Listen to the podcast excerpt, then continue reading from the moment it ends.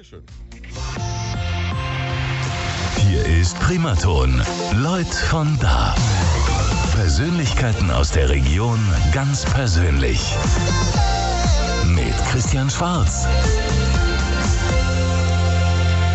Schönen guten Morgen an diesem Sonntag, drei Minuten nach zehn. Unser Thema heute, zehn Jahre linke Fraktion im Schweinfurter Stadtrat. Klingt erstmal ein bisschen trocken, versprechen aber es wird's nicht. Zu Gast sind Sinan Öztürk und Frank Fürsching. Schönen guten Morgen. Morgen. Ja, Mensch, jetzt habe ich euch beide bald aus dem Bett geholt oder ist man um die Zeit schon wach? Nein, ich bin äh, Hundehalter und da bist du äh, Da musst du, um ne? 8 Uhr ähm, auf der Pirsch. Oh Gott, das ist wie ein kleines Kind, bloß schlimmer, weil der wird nie so groß, dass er länger schläft, ne? Ja, die, die, ähm, die Widerstandshandlungen sind aber durchaus weniger als beim kleinen Kind, glaube ich. Zumindest was. Man muss sich auch über die kleinen Dinge freuen. Ja, bevor wir jetzt anfangen und über zehn Jahre Linke im Schweinfurter Stadtrat reden, wo es eine Menge zu erzählen gibt, vielleicht mal so eine kurze Beurteilung der Wahl. Wir haben ja extra gesagt, wir machen diese Sendung nach der Wahl, damit es nicht so wirkt, als würden wir jetzt hier ein riesen äh, Wahlvorab-Special machen, damit die, die Linke die absolute Mehrheit in Bayern bekommt oder so, sondern ähm, erzähl doch mal, wie, wie schätzt ihr das ein, das Ergebnis der Bayernwahl jetzt? Also aus Sicht der Linken ähm, bin ich natürlich tief enttäuscht. Ähm, wir hatten uns vorgenommen, diese 5%-Hürde zu knacken. Es sah ja zwischenzeitlich so aus, als wäre das durchaus drin. Aber leider ähm, haben dann einigen Wählern der Mut verlassen und das Kreuz eben nicht bei uns gemacht, sondern woanders. Und das Ergebnis war dann mit 3, irgendwas Prozent durchaus enttäuschend.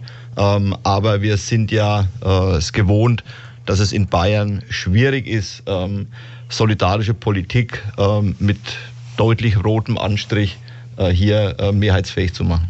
Wo du die Farbe Rot schon ansprichst, SPD, tragisch, oder? Bin ich traurig. Also wir äh, sind weit davon entfernt, hier Häme zu empfinden oder ähm, irgendeine Genugtuung. Ganz im Gegenteil, wenn man die beiden Parteien zusammenzählt, äh, und die Farbe Rot hat ja eine Bedeutung äh, in der Politik. Die Farbe Rot heißt Solidarität, soziale Gerechtigkeit. Und wenn die Themen dann mit 13 Prozent äh, an Zustimmung rausgehen, ähm, dann ist es äh, auch für ähm, einen politisch denkenden Menschen, der Gewerkschafter ist, durchaus enttäuschend. Was glaubt ihr, woran es liegt?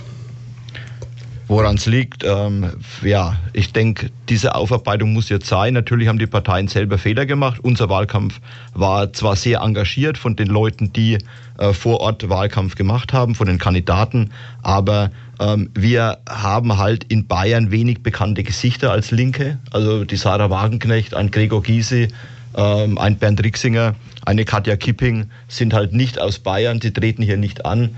Und ähm, das hat dann eben schon Auswirkungen, wenn man hier niemanden präsentieren kann, der auf große Zustimmung trifft, sondern unbekannte Leute ähm, äh, versucht zu unterstützen. Ihr hattet den modernen Robin Hood in Bad Kissingen.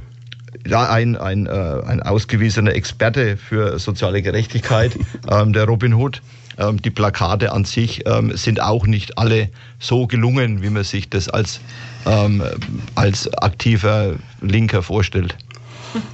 Ja, ich glaube, was wirklich allen wehgetan hat, ist halt das Abschneiden der AfD. Dass man es wieder ein Land mehr gibt, in dem die AfD vertreten ist.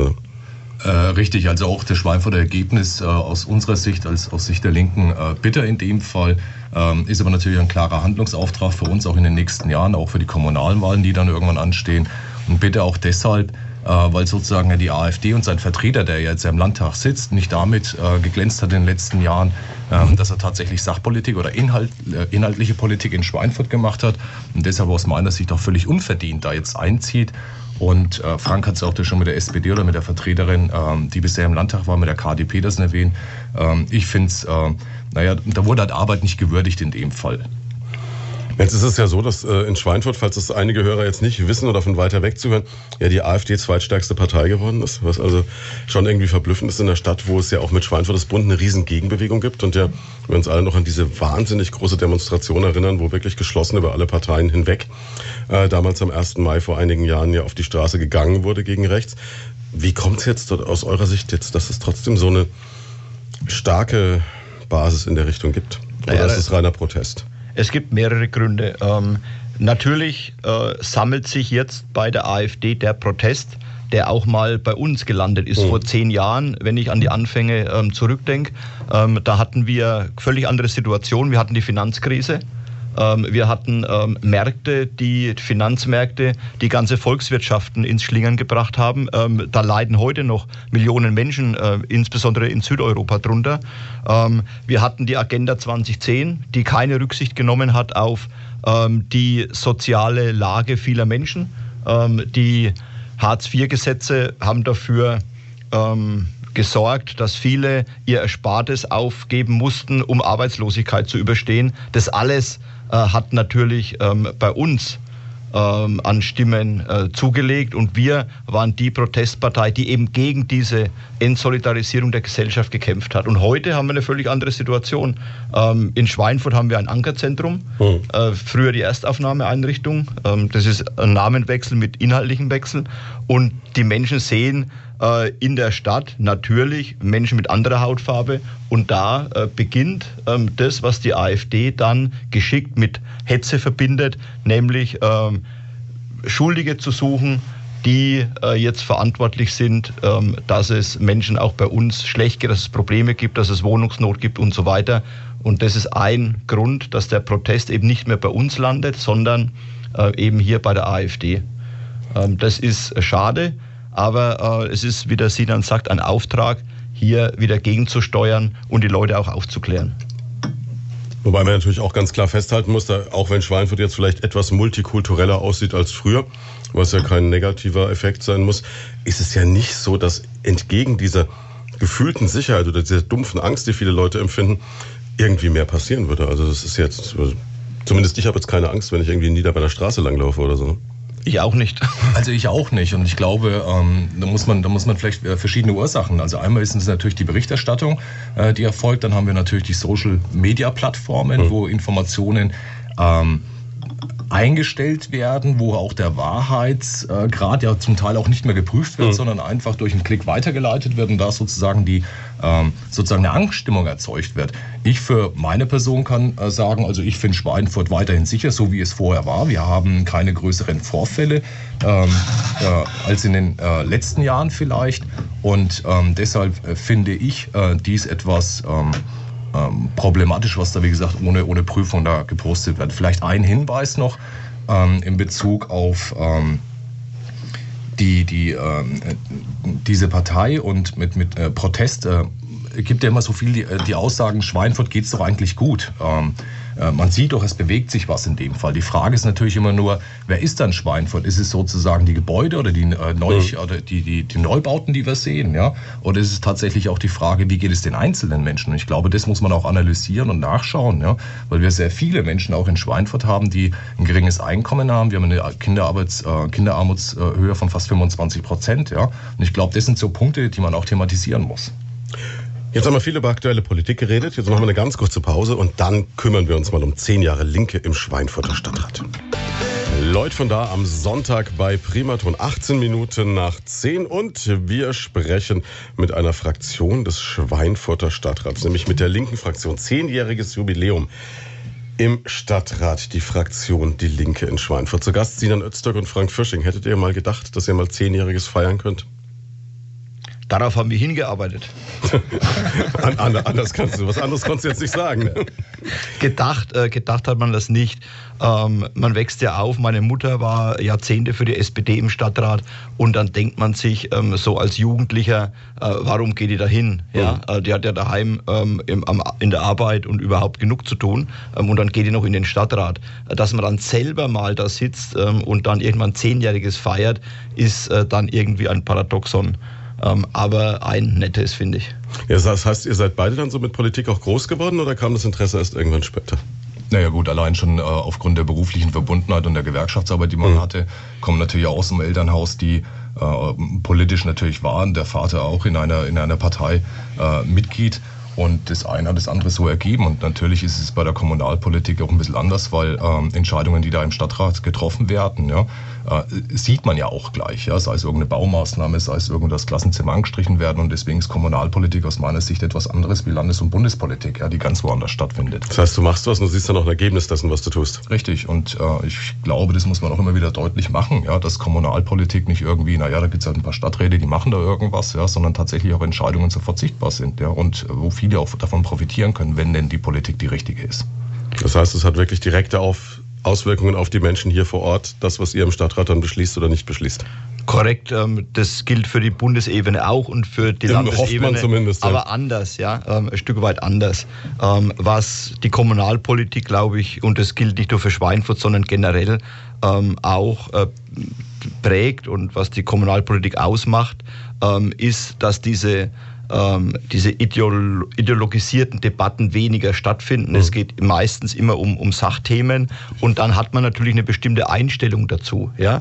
Also wir hatten diese Woche, ähm, also letzt, diese Woche, ja genau, diese Woche hatten wir ähm, ein Thema auf der Tagesordnung im Haupt- und Finanzausschuss, das dem durchschnittlichen Schweinfurt jetzt nicht betrifft. Das ist die Frage, es gibt eine Obdachlosenunterkunft in Schweinfurt. Wie viel Miete müssen die Obdachlosen bezahlen, die in dieser Unterkunft ein Zimmer vorübergehend ähm, nutzen? Ja? Und da gibt es eine alte Satzung, die ist schon ähm, äh, zwei Jahrzehnte alt, äh, glaube ich. Und in, da war eben festgelegt 1,60 Euro pro Quadratmeter. Ja? Und jetzt äh, ging es darum, die Stadtverwaltung hat vorgeschlagen, diesen Preis auf 5 Euro pro Quadratmeter anzuheben. Was dazu führt, dass kein Obdachloser mehr dort mieten wird. Ähm, es ist schwierig. Das ist eine Verdreifachung dessen, was der bezahlen muss. Ähm, das merkt der durchschnittliche Schweinfurter nicht, aber der Obdachlose merkt es natürlich sofort, wenn er äh, seine Miete sich verdreifacht. Da geht es auch um das Thema bezahlbares Wohnen. Ähm, und so ein Obdachloser äh, hat er jetzt nicht unbedingt den dicken Brief, äh, den dicken Geldbeutel dabei oder ein Konto, sondern der zahlt halt von dem, was er sich irgendwo äh, zusammenspart oder erbettelt, ähm, äh, zahlt er dann seine, äh, seine 50 oder 100 Euro Miete im Monat, äh, die er dort abzuliefern hat. Und dann gab es äh, eine, eine, eine Debatte und der Stadtrat hat beschlossen, dass diese Preise erhöht werden auf 5 Euro. Ja? Und dagegen war die Linke, klar, die Grünen und die FDP. Das ist doch hochinteressant. Und das Die FDP? Man, ja, die FDP. Der Kollege Wiederer hat mit dem Kollegen Firsching und dem Kollegen ähm, äh, Dr. Schmidt von den Grünen gestimmt. Und der Rest, selbst die SPD, war für diese Erhöhung. Und da wird es äh, mir ähm, ein bisschen äh, anders, weil ich solche Entscheidungen dann nicht verstehen kann. Kann natürlich jetzt auch für den gemeinen Schweinfurter, wie du gesagt hast, der nichts davon merkt, dazu führen, dass er jetzt mehr Obdachlose im Stadtbild wieder sieht, weil wenn die sich die Miete nicht mehr leisten können, was irgendwie Also ich finde es halt nicht besonders ähm, sozial geprägt, so ein Ja, Ansatz, ja, Willen. dass man sagt, äh, wir erhöhen hier ähm, die Mieten derart, ähm, dass sich vielleicht Obdachlose diese Unterkunft nicht mehr leisten können. Aber das ist ein Beispiel, ähm, wo ähm, Entscheidungen des Stadtrats auf einen Teil der Bürger massive, ähm, massive Hm. Auswirkungen haben. Jetzt, bevor ihr überhaupt mit der Linken in den Stadtrat rein konntet, muss das die Linke erstmal geben. Ne? Da gibt's ja auch eine Entstehungsgeschichte. Du hast auf der Veranstaltung, die parallel lief zu dem, was wir heute machen, nämlich zu zehn Jahre die Linke im Stadtrat Schweinfurt, von einem Gründungsmythos der Linken gesprochen. Das klingt jetzt nach halber Wagner-Oper, ne?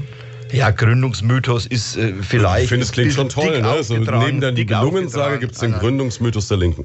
Also ich, ähm, ich, bin ja, ich bin ja auch in der SPD äh, gewesen, war dann auch ähm, mal eine Zeit lang in Schweinfurt in der Partei aktiv, äh, in dem äh, Vorstand, Kreisvorstand heißt es, glaube ich.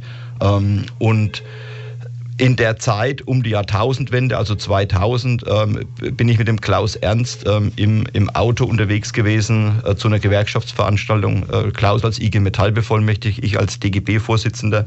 Äh, und dann äh, kam er so ins Gespräch und das Thema war eben ähm, Stichwort äh, SPD-Politik Rot-Grün. Was kann man hier sozial verbessern? Und der Klaus hat gemeint, wir sollten alle in die SPD eintreten, um die Politik der SPD zu verändern. Ähm, ich habe ihm dann gesagt, mit mir musst du das nicht mehr diskutieren, ich bin schon ausgetreten.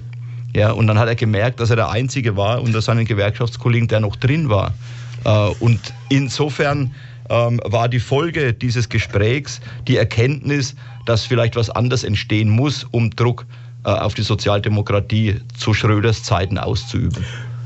Früher war es aber doch eigentlich so, dass es, also gefühlt hat es für mich immer zusammengehört. Ne? Arbeiter in Schweinfurt in der Industrie, Mitglied in der Gewerkschaft und SPDler. Das war so, ja, so ein bisschen so der Dreiklang, den man durchgezogen hat, oder? Und das war natürlich, wenn man es in der Rückbetrachtung und die Vergangenheit schaut, in der Tat so. Äh, wir haben aber, und das ist, glaube ich, das, was der Frank gerade eben gesagt hat, mit der Agendapolitik, die damals mit mhm. Schröder gemacht hat, einen, einen klaren Bruch äh, der SPD mit der Arbeitnehmerschaft gehabt und dann eben die logische Konsequenz daraus, die ASG, die WASG und dann die Linke zu gründen oder dann mit der damaligen PDS zusammenzugehen. Und ähm, das ähm, ist sozusagen auch die Geburtsstunde der Linken gewesen oder auch der, der WASG oder auch der, der, äh, unsere, sozusagen unser Einzug dann in, in, in den Stadtrat. Und ähm, das, das sind sozusagen die Gründe. Und äh, wir merken ja heute noch, die Wahlergebnisse, äh, leider so wie sie auch sind in dem Fall der SPD, äh, kommen nicht einfach äh, so daher, sondern die haben halt einfach äh, Hintergründe. Ja? Und das muss sozusagen äh, die Partei für sich selber aufarbeiten, wie sie es machen will. Und ich bin felsenfester Auffassung, wenn sie sich von dieser Agenda-Politik nicht verabschiedet ja, und sozusagen wieder auf ihre, Kern, ihre Kernthemen sich besinnt, ja, wird es so nichts mehr werden. Jetzt ist aber gerade dieser Zusammenschluss mit der PDS damals ja etwas gewesen, was für sagen wir mal, dezente Kritik im Westen gesorgt hat. Ne? Also bei dem Beispiel ähm, sieht man, ähm, wie man sich selber ab und zu mal in seiner Meinung drehen lässt. Ja? Das sage ich ähm, für mich auch. Also wir hatten damals einen Parteitag, 2006 war das, glaube ich, oder 2005, äh, in, in Dortmund. Mhm. Und ähm, da haben wir entschieden, wir gehen nicht mit der PDS zusammen. Ja? Ähm, vier Wochen später hat der Gerhard Schröder ähm, Neuwahlen ausgerufen mhm. mit seinem Rücktritt. Äh, und Oskar Lafontaine ähm, hat äh, uns ins Stammbuch geschrieben, also entweder geht ihr zusammen und dann ähm, bin ich äh, euer Mann oder ähm, ihr werdet weiter im Westen ohne Erfolg bleiben und im Osten eine Regionalpartei bleiben. Also er hat uns aufgezeigt, dass es notwendig ist, eine linke Kraft neben der SPD zu etablieren und nicht zwei, eine für den Westen, eine für den Osten. Und ähm, obwohl ich selber, kann ich, äh, kann ich hier beichten, ähm, im äh, Mai, Anfang Mai 2005 gegen diesen Zusammenschluss war, war ich dann einige Monate später dann so langsam eher dafür. Ja? Und heute äh, muss ich sagen, es war eine richtige Entscheidung. Wobei es natürlich, glaube ich, in vielen Köpfen immer noch drinsteckt, ne? jetzt kommen die Kommunisten. Ne? Äh, naja, also sagen wir es mal so, als wir 2008 für den Stadtrat kandidiert haben und natürlich vor die, die anderen Wahlen zuvor, mhm. da gab es natürlich sehr viele ähm, äh, Stimmen auch an den Infoständen, die uns natürlich das mal wieder vorgeworfen haben in dem Fall. Man muss aber auch feststellen, dass es dann natürlich in den letzten zehn Jahren auch einen Wandel gegeben hat. Ja. Und diese Vorwürfe, die damals da immer in den Raum geworfen worden sind oder uns sozusagen an den Kopf, ja, haben deutlich äh, abgenommen in dem Fall. Mhm. Und ich glaube, da gibt es auch einen Wandel, dass es den einen oder anderen noch gibt, der, der sich, ähm, der sozusagen diesen Vorwurf aufrechterhält. Das ist jetzt ganz normal in dem Fall und da ist halt unsere Aufgabe, mit denen zu reden und zu sagen, äh, wir sind gar nicht äh, die Bösen, ne, die du so in Gedanken hast, sondern lass uns doch einfach mal über Inhalte reden. Das war, glaube ich, sowieso eine riesen Überzeugungsarbeit, dann um überhaupt mal die Chance zu bekommen, in den Stadtrat einzuziehen, weil man muss vielleicht dieses Prozedere mal erklären. Wenn ich jetzt morgen beschließe, ich gründe die Primaton-Partei und will mit der in den Stadtrat, dann kann ich ja nicht einfach ins Rathaus gehen, kann sagen, hallo, da bin ich, ne, bei der nächsten Wahl will ich mit auf dem Zettel stehen, sondern da braucht es ein bisschen was, ne? Genau. Ähm, dann musst du Unterschriften sammeln, äh, mhm. nicht auf der Straße, sondern ähm, es muss äh, der Bürger, der diese Idee unterstützt, Radio Primaton in den Stadtrat, ähm, der, die Idee ähm, gefällt mir jetzt schon. Die, die, Prima, die Primaton-Partei äh, kommt in den Stadtrat. Dann ähm, muss, der, äh, muss der Herr Schwarz und seine Kollegen sich vor dem Rathaus platzieren und die Leute davon überzeugen, mit ihrem Personalausweis ins Rathaus zu gehen und sich in diese Liste eintragen zu lassen. Ah, das heißt, es reicht nicht, wenn ich jetzt sage, ich habe eine Unterschriftenliste und sage, bitte unterschreiben Sie mal da, wir würden gerne im Stadtrat mitmachen, Exakt. sondern ich muss die Leute dazu kriegen, dass sie unterschreiben im Rathaus, nachdem Sie mit Ihrem Personalausweis aktiv da reingegangen sind. Richtig, richtig. Das stelle ich mir nicht allzu einfach vor. Ist es nicht, ähm, aber wie man sieht, ist es ja möglich. Mhm. Ja? Also das ist eine demokratische Hürde. Ähm, da, da, kann man auch sagen, äh, diese demokratische Hürde ist auch dazu da, zu zeigen, meint es jemand ernst oder ist es nur Jux und Dollerei? Ja? Und mhm. für Jux und Dollerei ähm, ist die Sache dann auch irgendwie zu wichtig, zu ernst, ja. ähm, um hier nur Unsinn zu treiben. Also das, das damit sage ich nicht, dass äh, dass eine Primaton-Partei nicht was ja, Tolles genau, wäre. Ja, ne? Das wäre natürlich sensationell. Äh, wäre die erste Primaton-Partei, die erste Radiopartei äh, in, in Deutschland wahrscheinlich. Ich schlage das morgen in der Redaktionskonferenz vor. Vielleicht sehen wir uns bald auf dem Schweinfurter Marktplatz. Okay, bis dahin. Ähm, wie viele Unterschriften habt ihr gebraucht? Also 280 oder so ähnlich, glaube ich. So um den Dreh, 280 oder 300. Klingt jetzt im ersten Moment überschaubar. Ja. Naja, Dauert aber, ne? Es dauert, weil, weil natürlich 2008 nochmal äh, zurückschaut, ne, natürlich mhm. eine ganz andere Situation war. Unabhängig davon, dass es ja Menschen gab, die sich sozusagen mit den Linken identifizieren konnte, war ja sozusagen die zusätzliche Hürde, ins Rathaus zu gehen, ja, mhm. sich dort in die Liste einzutragen und sagen, ich möchte, dass die Linke antritt bei der Kommunalwahl. Man outet sich ja auch so ein Stück weit. Ne? Richtig. Und ähm, deswegen war das natürlich äh, kein Selbstgänger äh, in 2008, also bevor wir angetreten sind, sondern hat äh, tatsächlich auch viel Überzeugungsarbeit äh, gekostet, ja und natürlich die Überwindung des Einzelnen ins Rathaus zu gehen und dort äh, seinen Namen dafür herzugeben. Aber wie gesagt, erfolgreich gewesen und da kann man jetzt immer noch sagen, nach zehn Jahren Danke an alle, die uns damals unterstützt haben. Wie macht man das? Motiviert man da erstmal Familie, Freunde, Gesinnungsgenossen und dann muss man den Kreis weiterziehen, oder? Tatsächlich, so ist das. Ja. Ähm, man ähm, kümmert sich natürlich um die Bekannten, die jeder selber hat. Mhm. Und wenn man in einem Schneeballsystem arbeitet ähm, und es sind 30, 40 Leute, die machen mit, und dann kennt jeder mal zehn Menschen. Mhm. Ja? Und ähm, die muss man natürlich dann aktiv ansprechen. Das gelingt natürlich nicht bei allen, aber Freunde, Verwandtschaft, Bekannte, ähm, Arbeitskollegen, die kann man dann schon motivieren, hinzugehen. Unabhängig davon ähm, ist ja auch nicht so, dass das von 40 Leuten dann auch 39 machen. Ja? Ja? Das machen dann einige Ein paar wenige. sagen, ja, mache ja? ich, damit sie genau, weitergehen dürfen. Genau, so ist das halt überall. Ähm, aber es ist ein Baustein dessen, was zu tun ist, um Erfolg zu haben. Das ist klar, äh, das äh, funktioniert überall so. Ähm, eines vielleicht noch äh, eine Anmerkung, wenn jetzt eine Partei auf Bundesebene schon bei der Bundestagswahl über 5 Prozent gewesen ist mhm. oder bei einer Landtagswahl, dann entfällt diese ähm, Unterschriften. Weil man dann gewissermaßen schon etabliert ist. Genau. Das heißt, da braucht man nur noch parteiinternes Personal, das bereit ist, vor Ort anzutreten. Genau. Also wenn, wenn jetzt ähm, irgendeine Partei über 5% bei der letzten Landtagswahl gewesen ist, äh, zum Beispiel die AfD, die muss dann keine Unterschriften sammeln. Ist so. Okay, dann etablieren wir Primaton vielleicht erst bundesweit und gehen dann wieder zurück auf die lokale Ebene. Die Entscheidung kann ich nicht liegt, liegt dann bei mir. Okay, Spaß beiseite. Wir machen ganz kurz Wetter, sprechen gleich weiter. Sechs Minuten nach halb elf. Lloyd von da bei Primaton an diesem Sonntagmorgen. Unser Thema heute zehn Jahre die Stadtratsfraktion Die Linke im Schweinfurter Stadtrat. Ein Jubiläum, das, ähm, ja, interessant ist. Deswegen haben wir gesagt, machen wir eine Sendung dazu, holen uns Sinan Öztürk und Frank Fisching und erzählen so ein bisschen Geschichten. Geht es ja dann im Endeffekt nicht nur um die Linke, sondern es ist ja auch so ein bisschen fast eine Geschichte der letzten zehn Jahre Stadtrat. Ne? So Kann ist man das. so sagen. Ne? So und jetzt das, habt ihr gerade erzählt, also ihr habt dann, nachdem es die linke Partei gab, eifrig äh, Stimmen gesammelt, brauchtet rund 280 roundabout paar mehr Unterschriften, um überhaupt als Partei zur Wahl zugelassen zu werden. Jetzt hast du gerade eben erzählt, ja gut, man motiviert dann so den kompletten Bekanntenkreis auch so ein bisschen. Und ähm, kriegt man eigentlich danach raus, wer alles unterschrieben hat? Gibt es da so eine Liste? Also kann man dann sagen, dem zahle ich künftig kein Bier mehr? Der hat zwar gesagt, er unterschreibt, ist aber doch nicht ins Rathaus gegangen? Nein, Nein. also sowas, sowas, äh, interessant sowas, gewesen, machen ne? wir, sowas machen wir auch nicht. Also das sind ja Methoden, die wären ähm, etwas. Das sind ja Stasi-Methoden. Ja, ne? ja, also wenn man das so bezeichnen will, ähm, dann kann man das darunter subsumieren, wobei ähm, Geheimdienstmethoden ähm, auch andere sind. Ja? Also, äh, da erleben wir zurzeit auf erschreckende Weise. Ja. ja. Jetzt ähm, wart ihr zugelassen. Wie war dann Wahlkampf? Ist es dann so, dass man als, sage ich mal, kleine neue Partei überhaupt ein Budget hat, um dann, äh, so wie jetzt die großen Parteien, wir haben es ja bei der letzten Wahl gemerkt, ne, da Plakate und Gebim und machen, tu zu machen? Oder geht es dann erstmal klein los?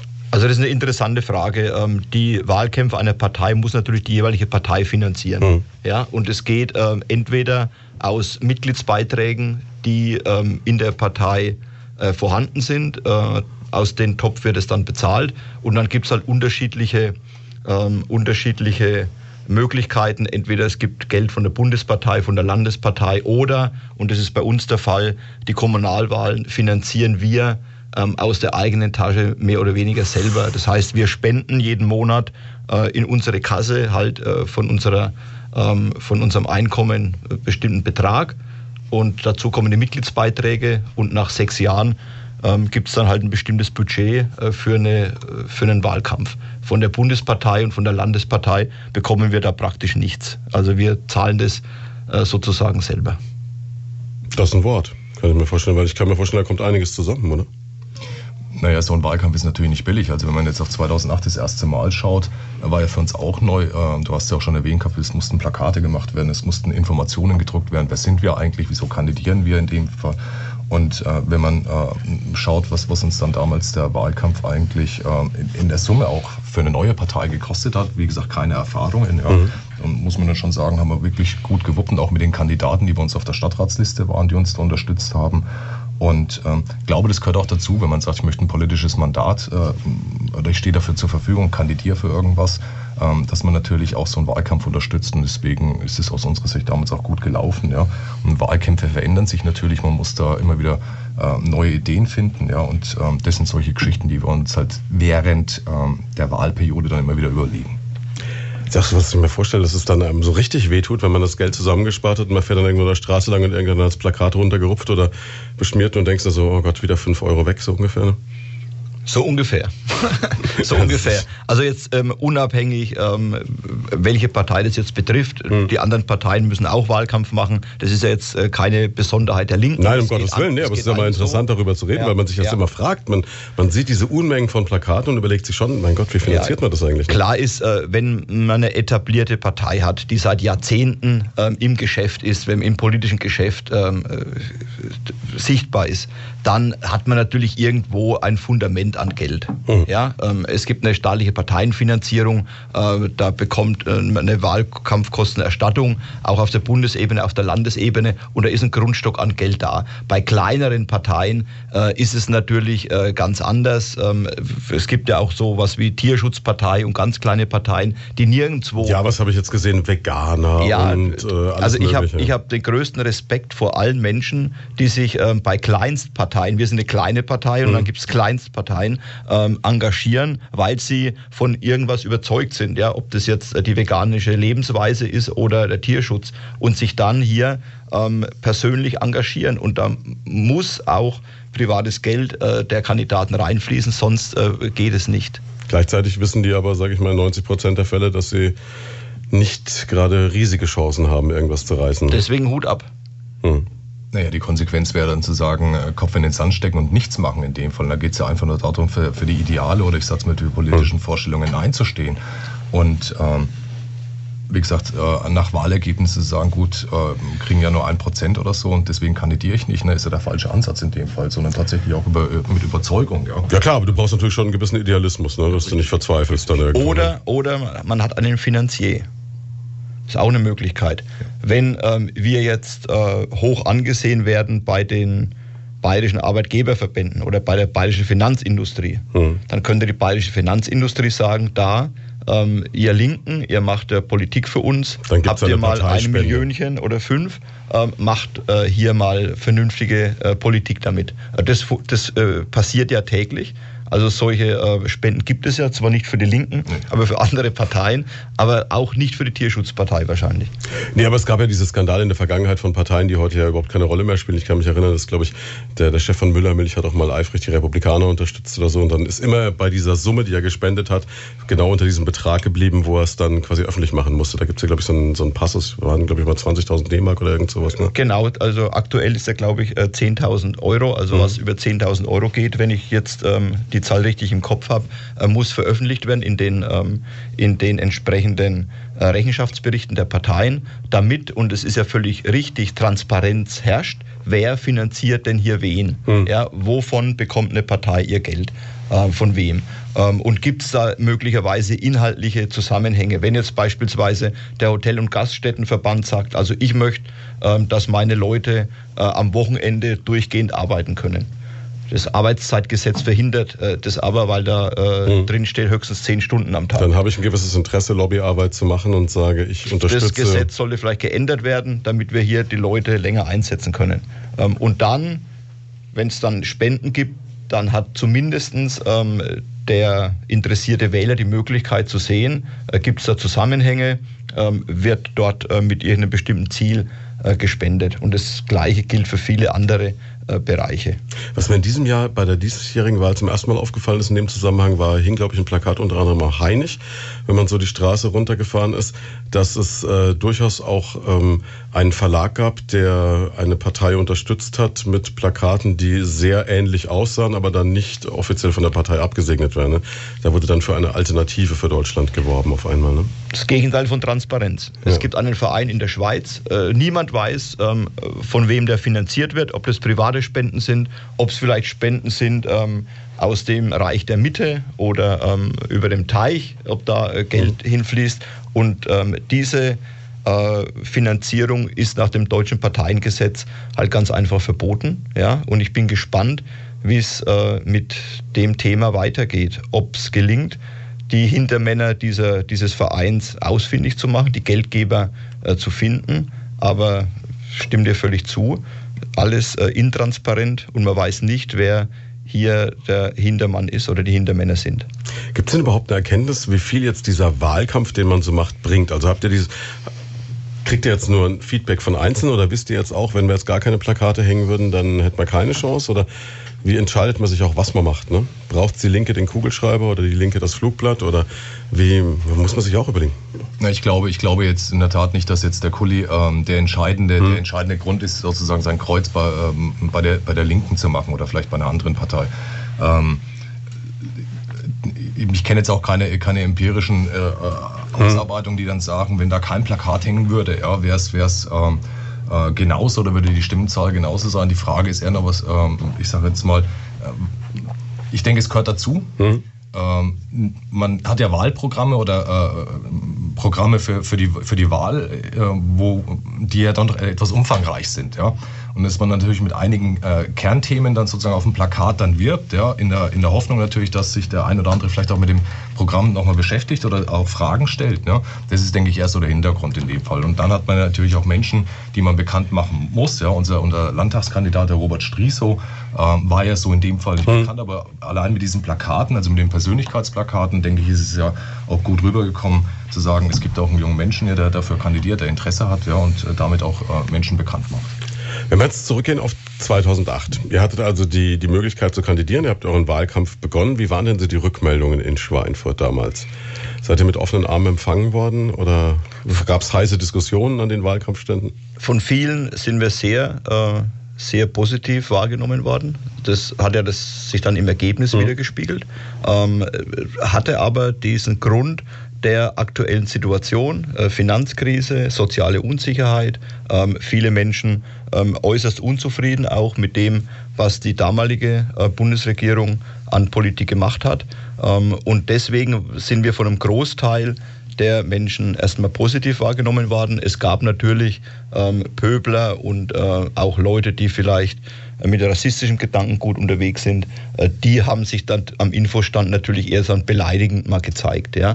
Aber ähm, da muss man dann drüber stehen, mhm. das muss man aushalten und für seine Inhalte eben werben. Und das haben wir da damals gemacht. Und diese Pöbeleien, äh, wenn man sich darauf konzentriert, sind in der im Laufe der Zeit immer weniger geworden und die gibt es ähm, ab und zu heute noch, aber sehr selten.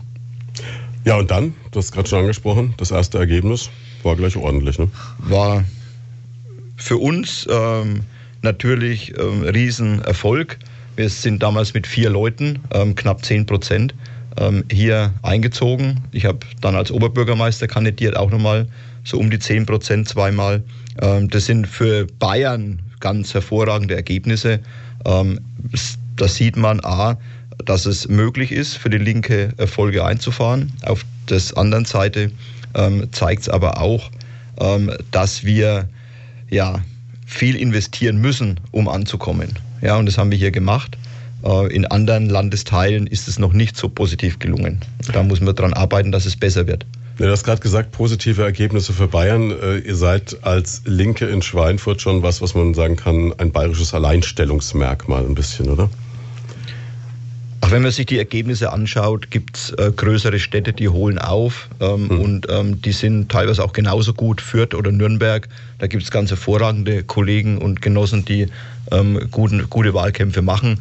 Die Linke hat das Problem, dass wir auf dem Land nicht verankert sind. Ja? Wir sind jetzt hier im Stadtrat, wir haben noch mhm. zwei Kollegen im Kreistag in Schweinfurt, ähm, im Landkreis äh, Bad Kissingen, im Landkreis Rhön-Grabfeld. In den Haßbergen haben wir eine Kollegin drin im Kreistag. Äh, das sind halt Flächen, die bei uns ähm, nicht bespielt werden. Ja? Mhm. Und wenn dann äh, im ganzen Landkreis Rhön-Grabfeld, ich will den Kollegen nicht zu nahe treten, ein paar Plakate hängen, ähm, dann hat man es eben schwer äh, wenn man kommunal nicht verankert ist mit, ähm, mit Leuten. Das haben uns die Grünen voraus, das haben uns natürlich die Altparteien alle voraus. Ist es was, was mit der Zeit erst kommen muss oder muss da ein Umdenken in der Partei stattfinden? Oder? Äh, nein, ich glaube, wenn, wenn man jetzt einfach auch die Geschichte ähm, der, der Linken anschaut, muss man einfach dazu sagen, dass wir eigentlich von, von Wahl zu Wahl eigentlich äh, gehetzt sind. Ja? Ähm, wir haben, äh, jetzt ist ja sozusagen die Landtagswahl rum, mhm. die Europasta äh, Europawahl steht vor der Tür, danach gleich die Kommunalwahl, die Vorbereitung für die Kommunalwahl.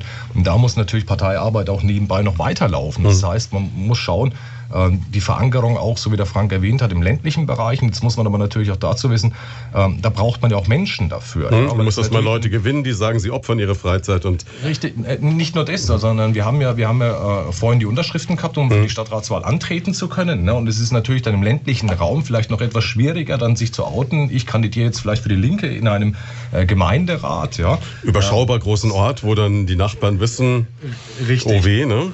Und das ist ja sozusagen diese Überzeugungsarbeit, die wir, die wir da, da leisten müssen und dann natürlich auch äh, Menschen oder auch Genossen und Genossinnen finden müssen, ne, die dafür bereitstehen, auch äh, so ein Mandat zu übernehmen. Mhm. Da gibt es halt die üblich Verdächtigen. Ähm, das ist eine Tatsache, die ja wieder für alle gilt. Mhm. Ähm, man versucht natürlich Personal zu finden, die sich für eine Partei engagieren. Mhm. Sehr gerne, ähm, sehr gerne angesprochen werden Vereinsvorsitzenden, mhm. Äh, bestimmte äh, Berufsgruppen, die im Ort bekannt sind. Also ja. Leute, die sowieso schon dieses, ich gehe ein bisschen nach außen und ich tue was über genau, genau. mein normales Leben hinaus. Die als Person bekannt sind, ja. Mhm. Und da kommt dann natürlich vielleicht eine, eine, große Partei und sagt, mach doch bei uns mit, mhm. wir bieten dir an, Bürgermeisterkandidat oder was anderes, äh, Stadtratsmandat. Äh, Derartige Offerten könnt ihr seriös nicht machen im Moment. Ne? Äh, genau. Ähm, und wenn man dann zwei zur Auswahl hat oder drei, dann überlegt sich der ein oder andere, wo habe ich welche Chancen. Mhm. Und dann haben kleine Parteien natürlich eine schlechtere Position. Mhm. Auch darum geht es. Ähm, es geht dann, wenn jemand Karriere machen will, auch um die Frage, wo äh, habe ich die besten Chancen, diese Karriere zu machen. Und ähm, dann braucht man also für für, unser, für unsere Leute ähm, Überzeugungstäter. Braucht ja. man wieder diesen Idealismus, den man auch für die so Veganer oder für die Tierschutzpartei genau. bräuchte. Ne? Genau, weil da kann man in Bayern zumindest aktuell wenig anbieten an Karrieremöglichkeiten. Ministerpräsident ist fast ausgeschlossen. Da muss man nach Thüringen. Ja, gut, ja. genau. aber, aber bayerischer Ministerpräsident von der Linken, das wird noch ein, zwei Jahre dauern. Ich befürchte. Weiblicher bayerischer Ministerpräsident von der Linken. Ministerpräsidentin ja, der, der Linken, ja, das wäre, ähm, mir würde auch jemand einfallen. Zeit wäre es aber auch. Ja. Wir machen noch eine ganz kurze Pause. Vier Minuten haben wir noch in dieser ersten Stunde Leut von da hier bei Primaton. Unser Thema heute zehn Jahre die Linke im Stadtrat in Schweinfurt. 2018 ist das zehnjährige Jubiläum gewesen. 2008 sind sie in den Stadtrat eingezogen. Bei mir heute Sinan Öztürk und Frank Firsching von der Linken. Ja, ihr habt es schon erzählt, also es war durchaus spannend an den Wahlkampfständen. Wie war denn das dann so, als ihr dann zehn Prozent Stimmen hattet, vier Sitze bekommen habt, dann war ja auch relativ klar, wem ihr die abgejagt hat. Habt ihr im Schweinfurter Stadtrat, oder? Nein. Nicht? Die Wähler haben uns gewählt äh, und ich halte wenig davon, ähm, dann zu sagen, es ist eine neue Gruppierung da, die nimmt jetzt mir was weg. Es gibt einen, einen politischen Wettbewerb, mhm. den muss man sich stellen, den müssen wir uns auch jedes Mal stellen und dann hat man mit dem äh, was man in diesem Wahlkampf eben sagt und für was man steht, eben Erfolg oder mal halt weniger Erfolg. Mhm. Und es hängt natürlich auch damit zusammen, wem trauen die Leute zu, was zu verändern und wem trauen sie es weniger zu oder gibt es vielleicht noch die ein oder andere Rechnung zu begleichen, äh, um jemand äh, vielleicht ans Auszuwischen. Auch das spielt ja bei Wahlentscheidungen eine Rolle. Gibt es ähm, einen Protest? ähm, äh, der sich dann bei einer Partei sammelt. Das alles äh, kann man dann analysieren, aber im Endeffekt glaube ich nicht, dass wir jetzt äh, dem, äh, der SPD oder der CSU oder den, den Grünen was weggenommen haben, sondern wir haben eben für unsere Themen geworben und wurden damit äh, halt ähm, erfolgreich zu dem Zeitpunkt. Und so, wie, so sehe ich das ganz nüchtern. Wie waren, das, wie waren dann so die Reaktionen der anderen Parteien, als ihr eingezogen seid in den Stadtrat? Großer Applaus. Willkommensgeschenke. Ja. Sektkorken haben geknallt, kann ich mir vorstellen. Nein, es war ja, es war ja auch, äh, jetzt muss man ja wissen, an, an dem Sonntagabend, als es dann klar war, wir ziehen mit vier Leuten mhm. ein, ähm, damit haben wir ja auch in dem Fall wirklich nicht so gerechnet. Ja. Wir, wir dachten, naja, einer, wenn wir zwei reinkommen, ist mhm. richtig gut. Ja. Und dann waren wir mit vier drin. Und jetzt bist du dann auf einmal gewählt, das musst du auch mal selber realisieren. Vom eigenen Erfolg ja, überrumpelt. Ja. Richtig, und sagst jetzt, jetzt wird es halt ernst, jetzt musst du tatsächlich mhm. äh, dann die Inhalte, die wir ja auch während der Wahl äh, äh, dargestellt oder ich sag's mal während dem Wahlkampf dann in die Umsetzung gehen. Ja. War natürlich die erste Zeit auch eine Lernphase, wie gehen wir damit um. Ja. Aber ich denke, äh, das haben wir auch soweit gut gewuppt. Ja. Also. Es gibt natürlich in allen, ähm, in allen demokratischen, demokratisch gewählten Gremien gibt es bestimmte Regeln, es gibt mhm. Geschäftsordnungen, es gibt äh, bestimmte äh, Regularien, an die man sich zu halten hat und die muss man sich natürlich erstmal aneignen. Und damals hat uns der, der Herbert Wiener von der SPD übrigens an einem Wochenende ein ähm, kleines Wochenendseminar mit uns veranstaltet. So ein Crashkurs. Um, genau, und um uns diese Themen halt näher zu bringen, damit man sich da richtig verhält und äh, beim Antrag stellen, beim Anfragen stellen keine Fehler macht. Dafür sind wir dem Herbert Wiener auch sehr dankbar heute noch. Ähm, sowas braucht es ganz einfach, damit man nicht äh, ins, äh, ins Fettnäpfchen nacheinander reintritt. Aber das ist natürlich super kollegial, muss man sagen, ne? Ja, also das äh, zeigt auch, dass es ähm, da durchaus untereinander äh, vernünftig zugeht. Also vielleicht auf kommunaler Ebene auch ein Stück weit leichter als in der Bundespolitik oder kann man das so nicht sagen? Mit Sicherheit. Äh, man lebt in der gleichen Stadt, hm. man spricht mit denselben Bürgern. Ähm, man kennt sich natürlich aus vielen Zusammenhängen mhm. vom Verein, vom Sportverein äh, und hat da ganz anderen Umgang miteinander äh, in der Regel. Also es gilt nicht immer für alle, aber in der Regel ist es auf kommunaler Ebene wirklich ähm, äh, nah beieinander alles. 11 Uhr, wir machen kurz Nachrichten, gleich sprechen wir weiter. Einen schönen Sonntagmorgen, drei Minuten nach elf. Unser Thema heute zehn Jahre die linke Stadtratsfraktion in Schweinfurt. Zu Gast Sinan Öztürk und Frank Fesching. Jetzt haben wir in der ersten Stunde ein bisschen über aktuelle Politik gesprochen, haben schon darüber geredet, wie es denn so war, überhaupt als Stadtratsfraktion zugelassen zu werden oder als Partei zugelassen werden zur Wahl. Dann gab es 2008 die erste Wahl. Zehn Prozent auf Anhieb, vier Sitze im Stadtrat. Habt gesagt, okay, erstmal vom eigenen Erfolg auch ein bisschen verblüfft. Dann gab es ein Wochenendseminar, das gab, haben wir gerade noch von den Nachrichten thematisiert, mit Herbert Wiener von der SPD, der euch dann quasi gezeigt hat, wie, wie Stadtrat funktioniert so ein bisschen, ne? wie das Ganze, die Formalien gehen mit Anträge stellen etc. Ja, und dann gab es sicherlich diesen ja, so die ersten Tage im Stadtrat. Wie ist es das, wenn man da jetzt wirklich reinkommt? Ich meine, Klar, es wissen jetzt ein paar Leute, die vielleicht schon mal auf der Tribüne gesessen waren, so interessierte Bürger, wobei ich vermute, das sind auch immer die gleichen, die da sitzen. Ne? Und äh, der normale Mensch weiß eigentlich nicht, was in einem Stadtrat passiert oder wie das genau abläuft. Wie ist denn das so? Es gibt formal immer eine Tagesordnung mhm. mit einem öffentlichen Teil und einem nicht öffentlichen Teil. Der öffentliche Teil ähm, beschäftigt sich halt mit allen Themen, die vorher in den Ausschüssen diskutiert wurden. Mhm. Also da gibt es eben verschiedene Ausschüsse, zum Beispiel einen Bauausschuss, wo die ganzen Bauangelegenheiten äh, diskutiert werden. Der erarbeitet dann Vorschläge und dann genau, wird und dann abgestimmt. geht es so weiter. Und Sozialausschuss, Sportausschuss, Kulturausschuss und so weiter. Da gibt es mehrere Ausschüsse. Äh, dort wird äh, die inhaltliche Arbeit gemacht und mhm. dann geht es eben zur Beschlussfassung letztlich ähm, in den Stadtrat, wenn es bestimmte, ähm, äh, wenn es bestimmte Merkmale aufweist, äh, der Beschluss.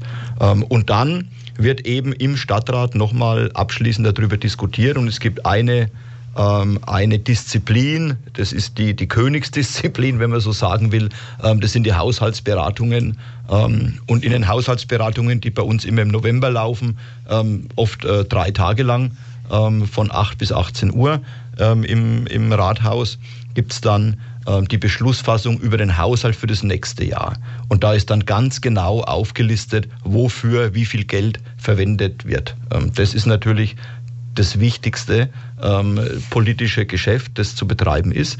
Äh, dort werden Anträge gestellt zu Wohnungsbau, zu Sozialpolitik, zu Schulen, zu Sport, alles Mögliche ähm, ist dort praktisch äh, zu diskutieren und dann zu entscheiden. Ähm, und wie diese Haushaltsberatungen eben verlaufen, äh, das muss man sich auch erst äh, aneignen. Ähm, wenn man das erste Mal da drin sitzt, ist es auch äh, erstmal verwirrend mhm. für, für jeden, der da beginnt. Äh, da braucht man mal zwei, drei Jahre, bis man die ganzen Mechanismen, äh, Mechanismen durchschaut und so. Äh, versteht. Das heißt, grob gesagt, ist es man weiß, die Stadt hat so und so viel Geld zur Verfügung und der Kuchen muss dann verteilt werden auf die einzelnen Projekte, die für die Stadt wichtig sind und für die Bürger. Zum, zum, zum Zeitpunkt der Haushaltsberatung weiß man in etwa, was der Stadt zur Verfügung steht. Mhm. Es gibt ja durch die äh, Kämmerei sozusagen den Vorschlag, also nicht den Vorschlag, sondern die Unterlagen, was wohl an Steuereinnahmen oder Einnahmen äh, generiert werden kann, äh, wie hoch die Ausgaben sind. Das ist natürlich zum Zeitpunkt der Haushaltsberatung auch erstmal eine Schätzung, ja, die sich dann entweder bewahrheitet. In den letzten Jahren war es eher so, dass die Einnahmen dann höher gelegen waren als die Schätzungen. Ähm, kann man natürlich dann auch ähm, sozusagen ein paar Anträge möglicherweise dadurch zurückhalten und mhm. zu sagen, ne, das würde ja sozusagen den Rahmen sprengen.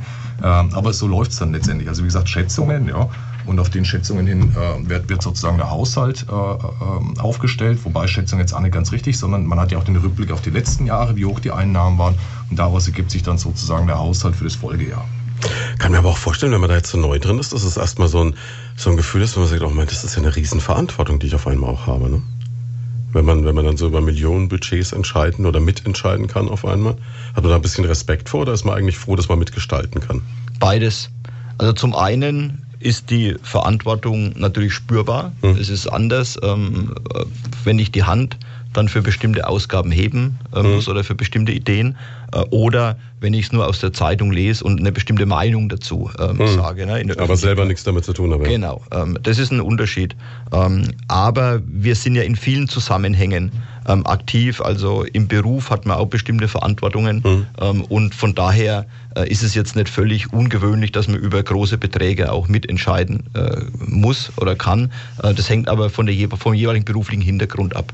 Ja? Ich kann mir halt vorstellen, dass es so ein bisschen so ist wie, äh, vielleicht hinkt der Fußballvergleich jetzt ein Stück weit, aber wenn Weltmeisterschaft ist, dann hat man immer 80 Millionen Bundestrainer, die, die alle es besser wissen, aber eigentlich nichts zu entscheiden haben. Und es gibt halt ein paar wenige, äh, die dann wirklich was tun müssen. Und ich kann mir vorstellen, dass man dann auch äh, von allen Seiten halt auch bombardiert wird mit, äh, mit Vorschlägen und mit Geschichten, wenn man so unterwegs ist, aus dem Bekanntenkreis oder aus dem Umfeld, die alle Vorschläge machen, oder ist es gar nicht so? Nein.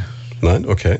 Ähm, es gibt immer wieder mal bestimmte Interessen. Mhm. Ja, ähm, wenn zum Beispiel ein Sportverein eine Sportanlage hat, die renovierungsbedürftig ist oder irgendeine Sporthalle, dann, dann spricht er dich mal an. Kommt natürlich vor, dass jemand kommt und sagt, äh, wir haben da ein bestimmtes mhm. Interesse, schau dir das mal an, das kann ja so nicht sein. Ja, mhm. ähm, das gibt ein ganz breit gefächertes Spektrum, ähm, wo äh, man hier angesprochen wird und das gilt ja für alle Stadträte.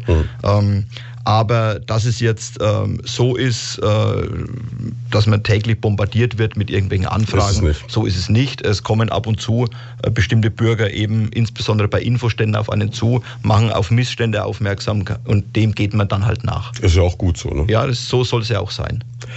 Jetzt, wenn man, äh, weil ihr gerade schon den Haushalt angesprochen habt, wenn man die Haushalts Entwürfe der letzten zehn Jahre betrachtet in Schweinfurt und die freudige Zustimmung der Linken zu diesen äh, Entwürfen, dann ist die jetzt nicht so breit ausgefallen. Ne?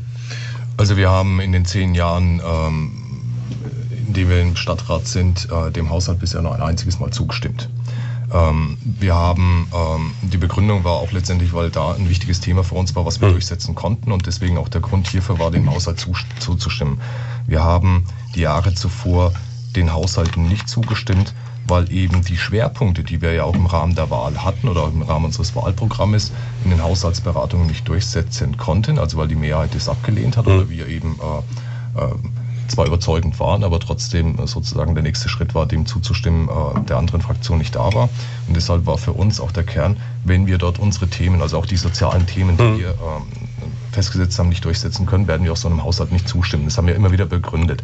Wir haben auch in den Jahren zuvor ähm, weil es ja immer wieder heißt, na, die wollen ja nur Geld ausgeben. Wir haben auch Vorschläge gemacht, die die Einnahmesituation der Stadt Schweinfurt verbessern würden. Mhm. Ja. Auch da sind wir nicht durchgekommen. Das heißt, wir haben tatsächlich äh, in einigen Bereichen gesagt, es kostet Geld, aber wir haben auch Vorschläge gemacht, wie man Geld einnehmen kann. Ähm, Stichwort hier Gewerbesteuer, aber ähm, denkt der Frank äh, wird es auch hier nochmal genauer erläutern, was, was sozusagen der Ansatz hierzu war. Ja, mache ich gerne. Ähm, wir haben den einen Haushalt zugestimmt, weil damals ähm, ist es uns gelungen, ein sensationeller Tag äh, für Schweinfurt, ja aus meiner Sicht, für uns natürlich auch, auch für Bürger, ähm, ist es uns gelungen, den Sozialausweis der Stadt Schweinfurt nicht nur wieder zu entdecken, sondern ihn auch zu bestücken mit ähm, einer 50-prozentigen Rabattaktion ähm, äh, für äh, die für die Empfänger von Sozialausweisen. Also das sind. Was ist, muss man vielleicht am Anfang anfangen. Der Sozialausweis, was ist das? Der Sozialausweis, äh, den gibt es schon Jahrzehnte in Schweinfurt, mhm. ja. Ähm, und der soll eben ähm, finanzschwachen ähm, Familien, finanzschwachen Menschen die Möglichkeit geben, am gesellschaftlichen Leben teilzuhaben. Da gibt es dann Vergünstigungen ja, für Leute mit wenig Geld, äh, zum Beispiel ähm, beim Museumsbesuch, beim äh, Besuch einer Ausstellung oder solche Dinge. Also die alleinerziehende Mutter, die quasi beispielsweise in den Schulferien jetzt ein Entertainment-Programm genau. für ihre Kinder organisieren will und dann ganz schnell merkt, okay, da stoße ich finanziell an meine genau, Grenzen. Genau, da kann man mit dem Sozialausweis was machen. Und dann mhm. hat ähm, die Stadt Schweinfurt diesen Sozialausweis vergessen. Also die haben den Also den gab es, aber keiner hat ihn mehr irgendwie verwendet. Oder genau, in den 80er Jahren wurde der beschlossen, das hat mir meine Mutter mal erzählt mhm. beim Mittagessen. Äh, und dann ähm, haben, wir, haben wir die Anfrage gestellt, äh, wie viele Sozialausweise denn in Schweinfurt ausgegeben werden. Mhm. Und da kam dann raus, seit Jahren, äh, zehn Jahren oder so, ähm, publiziert die Stadt Schweinfurt äh, dieses Angebot nicht mehr, obwohl es der Stadtrat damals beschlossen hat. Ja? Ähm, um im Ergebnis haben wir damals durch die Anfrage ähm, aufgedeckt, dass hier Stadtratsbeschlüsse seit Jahren in Schweinfurt ignoriert werden. Das ist eine mhm. interessante, äh, interessante Ausprägung Damals war die Frau Grieser die Oberbürgermeisterin. Ob das Absicht war, diesen Sozialausweis zu vergessen, weiß ich nicht. Aber Fakt ist, er wurde jahrelang nicht mehr ausgegeben. So, und dann ähm, haben wir mit vielen anderen, also da waren die Wohlfahrtsverbände aktiv, die Caritas, die Diakonie äh, und andere dabei, äh, Gewerkschaften, Kirchen, äh, und haben gesagt, wir wollen diesen Sozialausweis wertvoller machen, mhm. indem die, das Monatsbusticket äh, in Schweinfurt Stadt für die Sozialausweisinhaber nur noch die Hälfte an Geld kostet. Was ja wichtig ist, weil ich muss ja zu all diesen Dingen, die ich dann günstiger besuchen kann, auch irgendwie hinkommen. Ich kann nicht zu allem laufen. So genau, und ähm, ich sage Ihnen, äh, ich sage dir, der Bus fährt ja sowieso. Also mhm. der Bus fährt, die Frage ist, wie viele Leute sitzen drin, wie, wie, wie wird er genutzt. Ja? Äh, und das war für uns auch ein Argument zu sagen, äh, wir wollen Mobilität in der Stadt für Leute mit wenig Geld äh, verbessern äh, und damit auch die Busnutzung steigern. Und beides ähm, ist gelungen. Und äh, in den Haushaltsberatungen damals äh, haben wir den Antrag gestellt, dreimal. Ähm, also jedes Jahr wurde abgelehnt, im nächsten Jahr wurde der wieder abgelehnt. Und dann ähm, kam die Stunde der, äh, der Wahrheit. Ähm, es wurde wieder vom Oberbürgermeister eben dann gefragt, das hm. wird dann äh, vorgetragen, das ist der Antrag, wer stimmt dem zu? Und im Finanzausschuss waren damals 13, äh, 13 Personen und dann hat er durchgezählt und dann kam er auf sieben Ja-Stimmen. Ja? Also dann ist er erschrocken, der Herr Oberbürgermeister Remelé, ähm, und hat gesagt, äh, sieben, äh, bitte die Hände nochmal heben, hat er gedacht, er hat sich verzählt. Und dann zählt er nochmal nach und es blieben sieben. Ähm, und damit war dieser, ähm, dieser äh, Sozialausweis mit der 50-prozentigen Ermäßigung beschlossen, gegen die Stimmen der CSU und gegen den Oberbürgermeister. Alle anderen Parteien haben mit uns gestimmt, selbst äh, die äh, Grünen, selbst die Freien Wähler, selbst die FDP.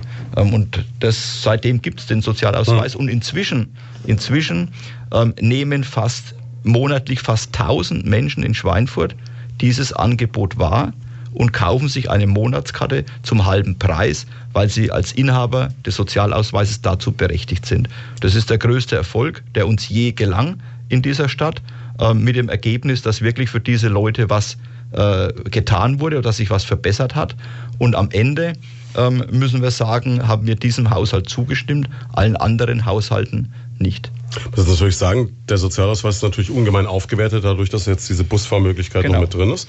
Und ähm, man könnte jetzt sogar, sogar so weit gehen zu sagen, ihr habt Geld in die Kasse der Stadtwerke gespült. Das behaupten wir. Sehen wir so, ja. Ja, weil jetzt einfach tausend ja. Leute mehr eine Busfahrkarte kaufen. Genau. Die Busse besser ausgelastet sind. Richtig, wir haben, wir haben äh, mehr Einnahmen, weil mehr ähm, Fahrausweise verkauft werden, die Monatstickets, und auf, auf der anderen Seite ähm, keine größeren Ausgaben, weil die Busse sowieso fahren. Mhm. Ähm, da hat sich nichts verändert. Ähm, und wir haben vielen Leuten die Möglichkeit eröffnet, hier zu günstigeren Preisen Bus zu fahren. Ist im Moment ja auch die Debatte, die gesellschaftliche Debatte, ähm, die selbst bei der CSU angekommen ist. Der Herr Söder hat ja gemeint, er möchte ein Busticketsystem, das für einen Euro pro Tag eine Jahreskarte zu erwerben ist, mhm. die in allen Busnetzen in Bayern dann Gültigkeit hat. Mhm. Genau äh, diese Idee haben wir damals in Schweinfurt platziert und wir werden ähm, das auch weiterhin unterstützen, dass am Ende vielleicht der öffentliche Personennahverkehr ähm, den Benutzern kein Geld mehr kostet. Und dann äh, habe ich auf der anderen Seite die Möglichkeit, wirklich was zur Verbesserung der Luft in Städten zu tun, ähm, weil weniger Autos fahren, weil der öffentliche Personennahverkehr ähm, besser ausgebaut ist und besser genutzt wird. Klar, das wird natürlich schon reizvoll. Wenn ich sage, ich kann das alles kostenfrei nutzen, dann ist die Motivation durchaus da zu sagen, ich lasse mein eigenes Auto irgendwo vor den Toren der Stadt stehen oder brauche vielleicht gar kein eigenes Auto mehr. Brauche keine, brauch keinen Parkplatz suchen. Ja. Ähm, das, sind, das sind Themen, ähm, die sind auch ein Stück weit visionär, aber in die Richtung muss es gehen, wenn man das Thema Klimaschutz, wenn man das Thema äh, Feinstaubbelastung in den Städten wirksam angehen will, dann brauche ich weniger Autoverkehr äh, in der Stadt und mehr äh, gemeinschaftlichen öffentlichen Personennahverkehr. Ja klar, und Parkplätze sind ein Thema. Wenn ich jetzt nach Würzburg gucke, habe ich jetzt erst vor zwei Tagen in der Zeitung gelesen, im Tagblatt, ja dann zack, kostet das Parken auf der Talavera in Würzburg zukünftig auch noch Geld. Das war einer der letzten Parkplätze, wo du als Würzburger stehen konntest in die Stadt reinlaufen konntest, ohne dass du halt die nicht gerade unerheblichen Parkgebühren gezahlt hast. Und wenn dann geht es ja wieder mit Einzelhandel, Innenstadt, Leerstände etc. Das hängt ja alles dann wieder irgendwo zusammen. Ne? Ja. Also vielleicht nur in Ergänzung zu dem, zum Sozialausweis und dem ÖPNV, hm. äh, die Ermäßigung. Äh, es war ja auch nicht so, dass sich irgendwie der, der Fersching und der Öztürk irgendwie hingesetzt haben und gesagt, was könnte man denn 50 Prozent ist oder 60 Prozent hm. richtig, sondern ähm, die Menschen, die ja sozusagen diesen Sozialausweis bekommen, ja, hm ähm, bekommen in der Regel einen Regelsatz. Ja? Also das heißt, die kriegen eine Unterstützung. Und in dem Regelsatz zum Beispiel auch bei den ALG-2-Empfängern ja, ist für Mobilität was vorgesehen. Hm. So, und äh, der Betrag war damals, als wir äh, uns darüber unterhalten haben, bei ähm, ungefähr 14 Euro gelegen. Ja? Mhm. Und das Monatsticket hat 24,50 gekostet. Ja? Also heißt ergo, ja, diese, ähm, äh, dieser Regelsatz reicht eigentlich gar nicht aus, um überhaupt ein Monatsticket, um überhaupt ein Monatsticket zu kaufen. Sagen, ja. Und das war sozusagen die Grundlage zu sagen, welche Rahmenbedingungen gibt es, welche haben wir hier in Schweinfurt und daraus hat sich der Antrag entwickelt. Also bevor, ähm, da ist es halt, wie erwähnt, nicht so, dass, dass wir sagen, naja, jetzt machen wir einfach mal 70 Prozent Ermäßigung, ja? sondern äh, das ist tatsächlich auch mit, mit Fakten hinterlegt gewesen. Das heißt aber auch jemand, der Arbeitslosengeld 2 bezieht, hat 14 Euro Batsch zur Verfügung, um von A nach B zu kommen pro Monat. Ja. Das ist nicht es, die Welt. Es gibt den sogenannten Warenkorb, der ähm, ist äh, hinterlegt bei den ganzen Sozialsätzen, die ähm, bezahlt werden an die Menschen, die äh, ohne Einkommen sind. Und ähm, dieser Warenkorb setzt sich eben auch zusammen aus der Frage, wie viel Geld für, ähm, für Mobilität ist vorgesehen. Und da sind eben roundabout 15 Euro vorgesehen für die Mobilität von einem Menschen im Monat. Muss gut zu Fuß sein dann. Ja, ähm, er darf halt nicht nach Hamburg wollen. Das ist richtig. Ja. Wir machen. Ja, es ist, es ist eigentlich böse, dass man drüber lacht, ne? aber es ist, ja. es ist natürlich so. Wir machen nur eine ganz kurze Pause. Sieben Minuten vor halb zwölf. Wir sind heute bei Leut von da beim Thema zehn Jahre die linke Stadtratfraktion in Schweinfurt im Stadtrat 2008 mit zehn Prozent und vier Plätzen eingezogen. Bis heute drin. Zu Gast Sinan Öztürk und Frank Fisching. Und ihr habt eine Chronologie verfasst, die glaube ich, wie viele Seiten hat sie? 70? Ähm, 50, 60? 80. 80. 80. Ja. Ja, also das ist schon ordentlich, ne? Pro Jahr acht Seiten. Ja, so, so kann man es jetzt. So kann man es nicht so runterbrechen, sind ein paar Grußworte drin. Ne? Aber wir, wir, wir haben gemeint, äh, wir stellen mal zusammen, was wir jetzt in zehn Jahren äh, gemacht haben, was wir erreicht haben, auch was wir nicht erreicht haben, was die Themen gewesen sind. Und äh, diese Chronik, die kann man sich bei uns entweder ähm, körperlich abholen im, im Büro hm. oder ähm, auf dem Internet, ähm, auf der Homepage ist die auch platziert, www, die Linke zusammen, geschrieben minus-sw.de. Dort kann man die Chronik einsehen. Dort sind halt die wesentlichen Themen aus unserer Sicht ähm, äh, abgebildet. Ähm, Anträge sind von uns nachzulesen, die für uns jetzt eine besondere Bedeutung hatten. Mhm. Ich glaube, wir haben in den zehn Jahren etwa 70 Anträge und unzählige Anfragen gestellt, schriftlich. Und dazu kommen natürlich noch ungezählte äh, mündliche Veränderungsvorschläge. Ähm, damit, glaube ich, äh, sind wir ähm, sind wir aktiv gewesen, wie andere ähm, mit wenigen Ausnahmen, wie, andere Parteien halt auch. Es sind ein paar schöne Fotos drin, habe ich festgestellt, ne? unter anderem von eurer Startzeit, wenn man dann so die Kollegen aus anderen Parteien sieht, die da so gucken. Also mein lieber Mann, da sind schon begeisterte Gesichter voller Freude zum Empfang der Linken im Schweinfurter Stadtrat. Ne?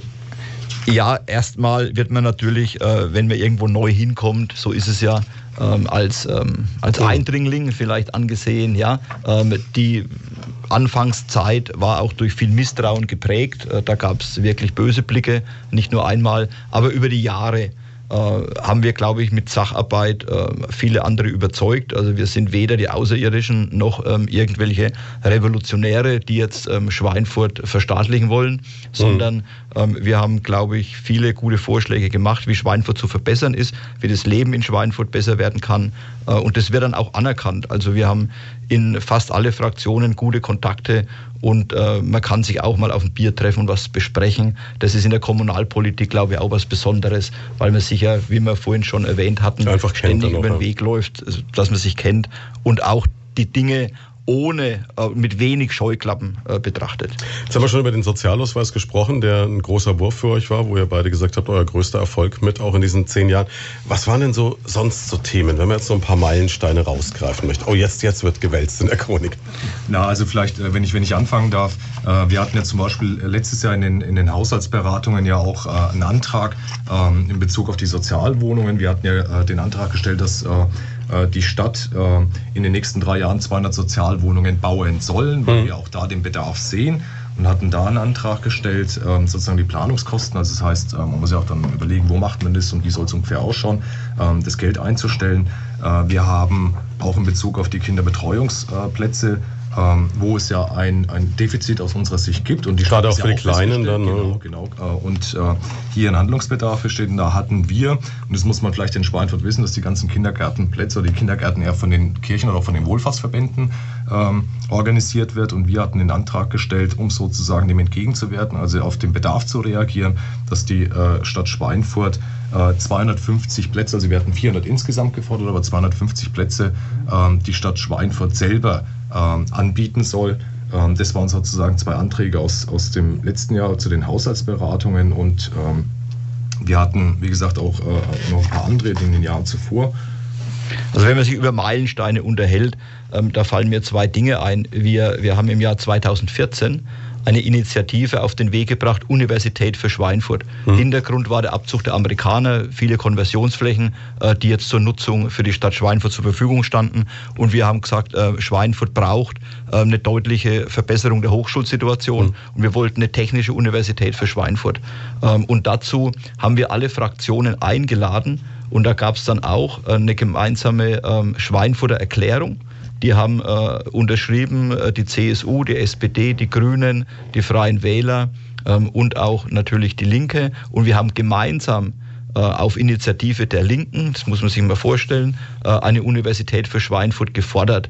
Herausgekommen am Ende ist nun der E-Campus mhm. der Fachhochschule, der Hochschule für angewandte Wissenschaft, mit dem Ziel, ähm, perspektivisch 2.000 ähm, bis 3.000 ausländische Studenten nach Schweinfurt zu holen. Eine ganz tolle Idee der Fachhochschule selbst. Mhm. und äh, jetzt wird ja der E-Campus gebaut. Äh, und wir haben zumindest dazu beigetragen, dieses Thema offensiv zu besetzen und zu sagen, wir brauchen hier ähm, Handlungsfähigkeit, wir brauchen hier eine Einrichtung für Schweinfurt, die auch ähm, der Entwicklung für Schweinfurt zuträglich ist. Ja, wenn ich mich an mein Studium erinnere, an der FH in Schweinfurt, Undichte Decken, blinde Fenster, da war schon einiges zu tun teilweise. Ja, ja und es ist eine neue Idee. Wie, wie, kommen, ähm, wie kommen dann auch Fachkräfte nach Schweinfurt? Also mhm. wir haben eine Industrie, äh, die Weltruf hat. Äh, wir sind auf vielen Gebieten ähm, führend und an der Stelle braucht es natürlich qualifizierte Leute. Und wenn wir wirklich aus Brasilien, aus, äh, aus Indien, aus China, aus, aus England, aus Frankreich hier Studenten nach Schweinfurt holen, ist es für die Stadt in der Vernetzung, in der weltweiten Vernetzung natürlich auch ein Riesengewinn. Äh, und der ein oder andere bleibt vielleicht auch hier und bringt seine Kompetenzen bei uns in den Firmen ein. Äh, deswegen ist diese äh, Maßnahme jetzt nicht auf unseren Mist gewachsen, ja, aber wir haben uns äh, stark dafür eingesetzt, dass sich hier äh, etwas bewegt mit anderen gemeinsam. Und ich denke, das zeigt, dass wir ernst genommen werden und dass unsere Vorschläge auch auf äh, fruchtbaren Boden da und dort mal stoßen können. Du hast gesagt, dir fallen zwei Dinge ein. Das ja, eine war die äh, das, Universität. Das zweite ist, äh, nehmen wir Yorktown. Ja? Wir haben hier ähm, für alle Nicht-Schweinfutter ähm, es ist so, dass wir in den Konversionsgebieten auch eine kleine amerikanische Siedlung mhm. zwischen dem Sachsstadion und dem äh, und Niederwern äh, die Richtung ähm, bekommen haben. Ähm, das sind, ich glaube, äh, 50 Doppelhaushälften gewesen. Da haben Offiziere und so gewohnt, ne? Ja, da haben äh, genau Offiziere gewohnt zum Beispiel. Und äh, diese, diese, ähm, dieser Stadtteil, dieser kleine Stadtteil sollte eigentlich platt gemacht werden nach äh, den Ideen der Stadt mhm. zu einem Gewerbegebiet. Und wir haben uns nachhaltig dafür eingesetzt, dass diese Häuschen zu, zu günstigen Preisen an ähm, Schweinfutter und an Leute aus der Umgebung verkauft werden. War gelinde gesagt ein Erfolg. War ein Riesenerfolg. Ähm, vielleicht war der ein oder andere damals bei der Verlosung der Häuser, weil der Antrag so, Andrang so groß war, ich glaube so etwa 100.000 Euro, hat dann ein Doppelhaus, eine Doppelhaushälfte gekostet. Klingt am Ende. Schnäppchen erstmal. Ja. Ist es ähm, sicherlich äh, mit großem Investitionsbedarf, weil äh, die ja älter im Baujahr sind, diese Häuschen. Ähm, aber äh, es ist ein tolles, ähm, ein tolles Stück neues Schweinfurt entstanden, eine amerikanische Siedlung, die jetzt von äh, Schweinfurterinnen und Leute aus der Umgebung an ähm, Schweinfutter und an Leute aus der Umgebung verkauft werden. War gelinde gesagt ein Erfolg. War ein Riesenerfolg. Ähm, vielleicht war der ein oder andere damals bei der Verlosung der Häuser, weil der Antrag so, Andrang so groß war, ich glaube so etwa 100.000 Euro, hat dann ein Doppelhaus, eine Doppelhaushälfte gekostet. Klingt am Ende. Schnäppchen erstmal. Ja. Ist es ähm, sicherlich äh, mit großem Investitionsbedarf, weil äh, die ja älter im Baujahr sind, diese Häuschen. Ähm, aber äh, es ist ein tolles, ähm, ein tolles Stück neues Schweinfurt entstanden, eine amerikanische Siedlung, die jetzt von äh, Schweinfurterinnen und Leute aus der Umgebung bewohnt werden. Ich finde, war ein Riesenerfolg für uns. Ähm, und wir haben den Antrag gestellt damals und auch dieser Antrag hat eine Mehrheit gefunden. Und es ist, glaube ich, auch extra sichergestellt worden, wenn ich das richtig in Erinnerung habe, damals bei den Bedingungen, weil man interessiert sich ja für sowas dann auch mal, ne? Ähm, dass äh, das nicht so, so eine Art äh, Spekulations- oder Luxussanierungsobjekt Exakt. wird, sondern man Exakt, muss, glaube ich, eine gewisse Zeit drin wohnen und so. Das ist also alles gedeckelt auch, ne? Exakt. Genau, das, das, war ja auch sozusagen der Ansatz auch uns, äh, also dem, unser Wille letztendlich, dass natürlich für Familien äh, die Möglichkeit besteht, einen günstigen Wohnraum kaufen zu können. Ja? Mhm. Und dass da nicht irgendwelche äh, Spekulanten sich da die Geschäfte äh, oder diese äh, Häuser kaufen zu einem Preis, also andere überbieten ja? und mhm. dann zu äh, einem deutlich höheren Preis wieder auf den Markt werfen. Ich glaube, das ist, das ist uns gut gelungen. Also insgesamt gut gelungen mit der Stadt zusammen. Und es gibt natürlich dann die Verpflichtung, eben da eine gewisse Zeit wohnen zu können und eben diese, diese Häuser nicht zu verkaufen. Also ich kenne jetzt zwei Leute, die da wohnen und äh, völlige Begeisterung. Also richtig, richtig, muss richtig klasse sein. Ne? Nein, also man ist ja wirklich im Grünen in dem hm. Fall. Jetzt der eine oder andere könnte ja sein, man ist da etwas äh, äh weg vom Schuss in dem Fall. Äh, wobei das in Schweinfurt immer relativ ist, weil man ja doch äh, auf, einem, auf einer hm. kleineren Fläche zusammen ist. Und ich glaube, dass die, ich kenne jetzt auch ein paar, die dort äh, zum Zug gekommen sind, und denen gefällt es dort. Äh, man ist ruhig dort, man hat seine Grünfläche. Du bist aber trotzdem mitten in der Stadt eigentlich. Richtig, ja, und, der, drin, ja. und der Bereich wird ja auch noch weiterentwickelt, ja, weil da ja noch zusätzlich Wohnraum entstehen soll. Also Konversion muss man jetzt aber auch mal neidlos anerkennen, ist in Schweinfurt auch echt eine Erfolgsgeschichte ein Stück weit, ne? Ja, siehst du mit Einschränkungen, ne? Oh, ja, jetzt, jetzt aber. Ja, ja. Kurz ja. Luft also anhalten. Man, man kann, man kann äh, wirklich äh, konstatieren, es wird zügig gearbeitet, mhm. es geht was voran, äh, man entwickelt die Flächen, äh, das ist alles ähm, völlig korrekt, wobei wir an der einen oder anderen Stelle schon auch ähm, andere Vorstellungen hättet. Genau, so ist es. Wenn ich äh, an, die, äh, an das neue, an den neuen Stadtteil Bellevue denke, da können wir vielleicht auch nochmal äh, später drüber reden, äh, da ist doch einiges aus unserer Sicht äh, schlecht gelaufen. Ja. Wir machen mal ganz kurz zwischen rein Wetter, denn es ist schon drei Minuten nach halb zwölf. So, zurück bei Leut da, zurück bei Frank Fisching und Sinan Öztürk. Eigentlich Thema zehn Jahre die Linke im Schweinfurter Stadtrat. Jetzt haben wir uns gerade so ein bisschen auf das Thema Konversion verlagert, weil ihr sagt, Yorktown war für euch ein Riesenerfolg. Jetzt habe ich gesagt, Konversion läuft ja ganz gut und hast du so ein bisschen geschluckt ähm, und hast gesagt, Bellevue wäre so ein Thema, wo ihr gern was anders hättet. Was wäre denn da schön, wenn es anders wäre? Also wir haben in Bellevue wirklich die einmalige Gelegenheit, einen komplett neuen Stadtteil zu entwickeln. Das mhm. ist toll. Ja? Ähm, dort äh, stehen, ähm, ich glaube, 700 Wohnungen äh, ist aktuell der Bestand ähm, und jetzt wird ein neuer Stadtteil daraus. Mhm. Ähm, die Stadt selber hat aber äh, nicht die Flächen sozusagen selbst vermarktet, sondern hat die Flächen verkauft an und die Häuser dort verkauft an äh, bestimmte äh, Investoren und diese mhm. Investoren entwickeln jetzt die Fläche äh, natürlich nach einem Bebauungsplan. Ähm, und jetzt zeigt sich, dass dort äh, fast nur Eigentumswohnungen entstehen ähm, und wir wollten halt, ähm, dass ein bestimmter Prozentsatz an Mietwohnungen bleibt. Mhm. Ja? Und jetzt werden äh, fast nur Eigentumswohnungen gebaut. Und dann wollten wir noch einen deutlich höheren, das Sinan Öztürk hat es vorhin schon mal angesprochen, äh, Anteil an Sozialwohnungen in diesem äh, Gebiet auch haben äh, und in ganz Schweinfurt. Zum Beispiel auch sowas, was ich kann mich erinnern, eine Veranstaltung vom Seniorenbeirat in Schweinfurt vor einiger Zeit, bei der ich dabei war, wo es dann auch darum ging, dass man da auch neue Wohnformen ausprobieren könnte, Richtig. mehr Generationen wohnen, alten WGs etc. Genau. Und, und da ist nichts, da ist nichts äh, aktuell ähm, in Planung, ähm, da ist äh, aus meiner Sicht ähm, dieses, dieser Stadtteil ähm, insbesondere jetzt für die Investoren lukrativ, weil dort äh, massig Geld verdient wird mit äh, natürlich ähm, den Wohnungen, die dann privat verkauft werden. Und das ist eben äh, eine, ähm, ein Wohnungsangebot, was wir uns ähm, sozialer äh, vorgestellt haben. Hm. Äh, es ist völlig in Ordnung, dass dort Eigentumswohnungen entstehen, ja, damit kein falscher Eindruck entsteht. Es ist völlig in Ordnung, dass dort die Offiziershäuser, die ja schon verkauft sind, ähm, hergerichtet werden und verkauft werden. Das hm. ist auch in Ordnung. Äh, aber was nicht in Ordnung ist, ähm, ist der Mix der eben kaum Mietwohnungen vorsieht und wenige Sozialwohnungen. Ähm, von daher haben wir hier schon deutliche Kritik zu äußern. Wenn wir jetzt gerade schon beim Thema Konversion und was man da alles tun könnte sind, äh, bleibt natürlich auch die interessante Frage Landesgartenschau oder Stadtwald. Da hatte ich vor kurzem hier eine Sendung, da ging es heiß her zwischen Dr. Ulrike Schneider und Oberbürgermeister Sebastian Rehmele. Was sagt ihr denn dazu? Also wir haben uns als Fraktion ja klar positioniert. Wir haben ähm, der Landesgartenschau so wie von der Stadt ähm, dargestellt äh, zugestimmt, ähm, weil wir ähm, also jetzt nicht allein wegen der Landesgartenschau an sich, äh, sondern äh, hier soll ja ein Bürgerpark entstehen, also ein hochwertiger Bürgerpark, ähm, der dann auch nach äh, der Landesgartenschau, wenn sie denn, denn stattgefunden hat, den, den Menschen äh, zur Verfügung steht. Und jetzt muss man halt einfach auch wissen, dass im Bereich Musikerviertel so eine parkähnliche Anlage ja so nicht besteht. Mhm. Letztendlich gibt es zwar überall Bäume, aber einen Park, wo sich Menschen treffen oder auch zusammen zusammensetzen können, können ja. ähm, den gibt es so dort nicht. Und da haben wir einen klaren äh, Handlungsauftrag gesehen und sehen auch mit der Landesgartenschau ja, die Möglichkeit eben, was dauerhaft in Schweinfurt zu installieren. Und wenn man dann weiß, dass dieser Bürgerpark ja dann, ich glaube, die nächsten 20 oder 30, 30. Jahre bestehen muss, ja, mhm. also dann nicht sozusagen, jetzt ist alles rum. Jetzt hat man auch eine gewisse Sicherheit dann noch. Ja. Dann hat man eine Sicherheit, dass die in der Qualität so auch erhalten bleibt. Und das ist sozusagen für uns der Pluspunkt gewesen oder auch der Grund, wieso wir gesagt haben, dem würden wir so zustimmen. Mhm. Ja, also ich finde diese, diese Stadtwaldidee auf dem ersten Blick ja ganz charmant. Ja? Mhm. Ein schönes Wäldchen und so in der Stadt ist ja ganz fein.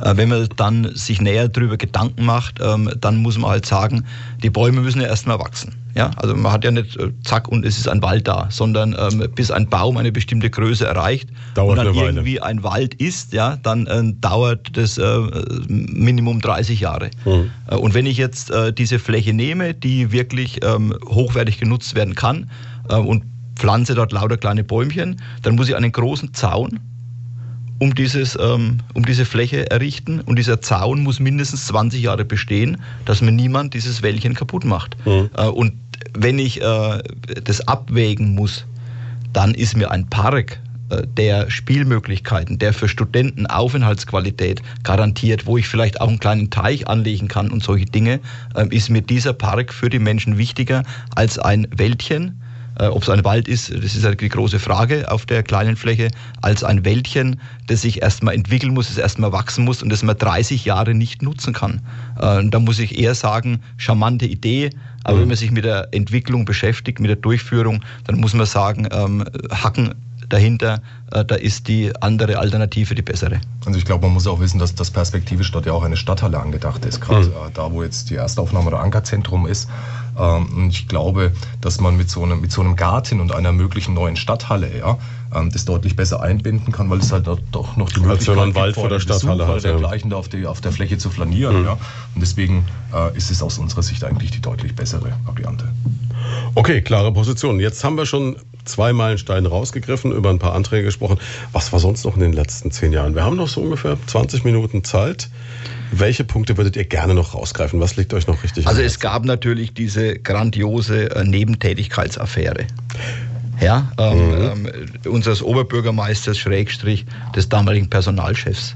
Ähm, vor Jahren habe ich in meinem Briefkasten einen Hinweis gefunden, äh, dass ähm, der Personalchef der Stadt Schweinfurt also einen anonymen Hinweis. Es gab also eine Art Whistleblower in Schweinfurt, genau, kann man sagen. Genau, aus dem inneren Zirkel, weil das war eine E-Mail. Das klingt jetzt fast wie House of Cards, wenn man so hört. Ja, das war eine E-Mail ähm, aus der Stadtverwaltung, hm. ähm, wo raus hervorging, dass der, ähm, dass der Personalchef für Tätigkeiten, die eigentlich in seinem Aufgabengebiet liegen, zusätzlich bezahlt wurde.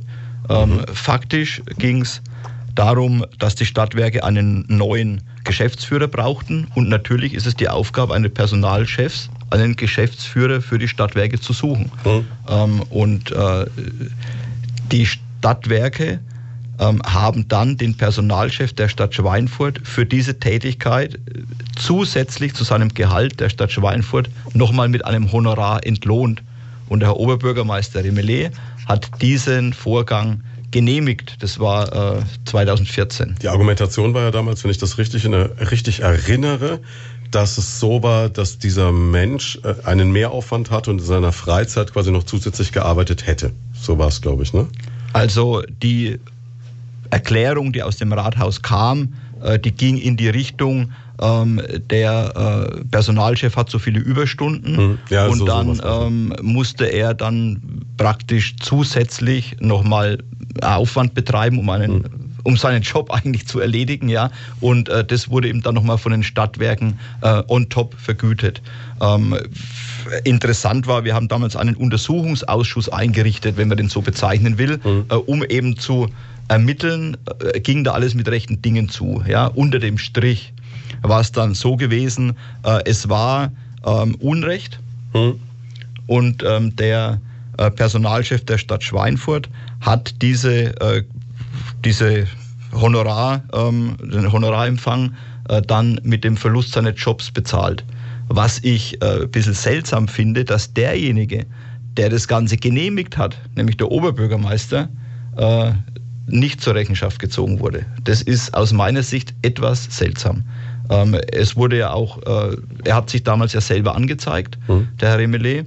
Ähm, es wurde ja ähm, vor Gericht dann festgestellt, äh, dass alles ähm, falsch gelaufen ist, mhm. aber dass dem Oberbürgermeister sozusagen Welpenschutz gewährt wurde, weil er in der Zeit noch jung an Amtsmonaten war und deshalb äh, nicht alles wissen konnte. Ich meine, wenn mein Mitarbeiter im Job seinen Job nicht richtig macht oder für Dinge, die in seinem Tätigkeitsfeld liegen, nochmal extra Geld will von anderen, ähm, dann muss ich das als Chef wissen und muss ihm das untersagen. Ganz einfach, das geht ja nirgendwo.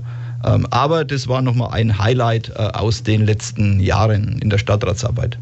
Gut, ich, ich glaube, äh, ein weiteres Highlight war ja sozusagen die Positionierung der Stadtratsfraktion Die Linke zu der beabsichtigten Schließung der Rathenausschulen. Mhm. Da haben wir uns ja ganz, ganz früh, da haben sich äh, alle anderen erstmal für die Schließung positioniert gehabt, also die äh, sozusagen ähm, dem, dem Ansinnen des Oberbürgermeisters eher zugestimmt, waren wir ja die ersten, die uns für den Erhalt der Rathenausschulen ausgesprochen haben. Äh, wir wissen ja auch, ähm, gab verschiedene Protestaktionen der Schülerinnen und mhm. Schüler, der Eltern, der Eltern, des Elternbeirates in dem Fall. Äh, wir haben uns dem Thema ja angenommen.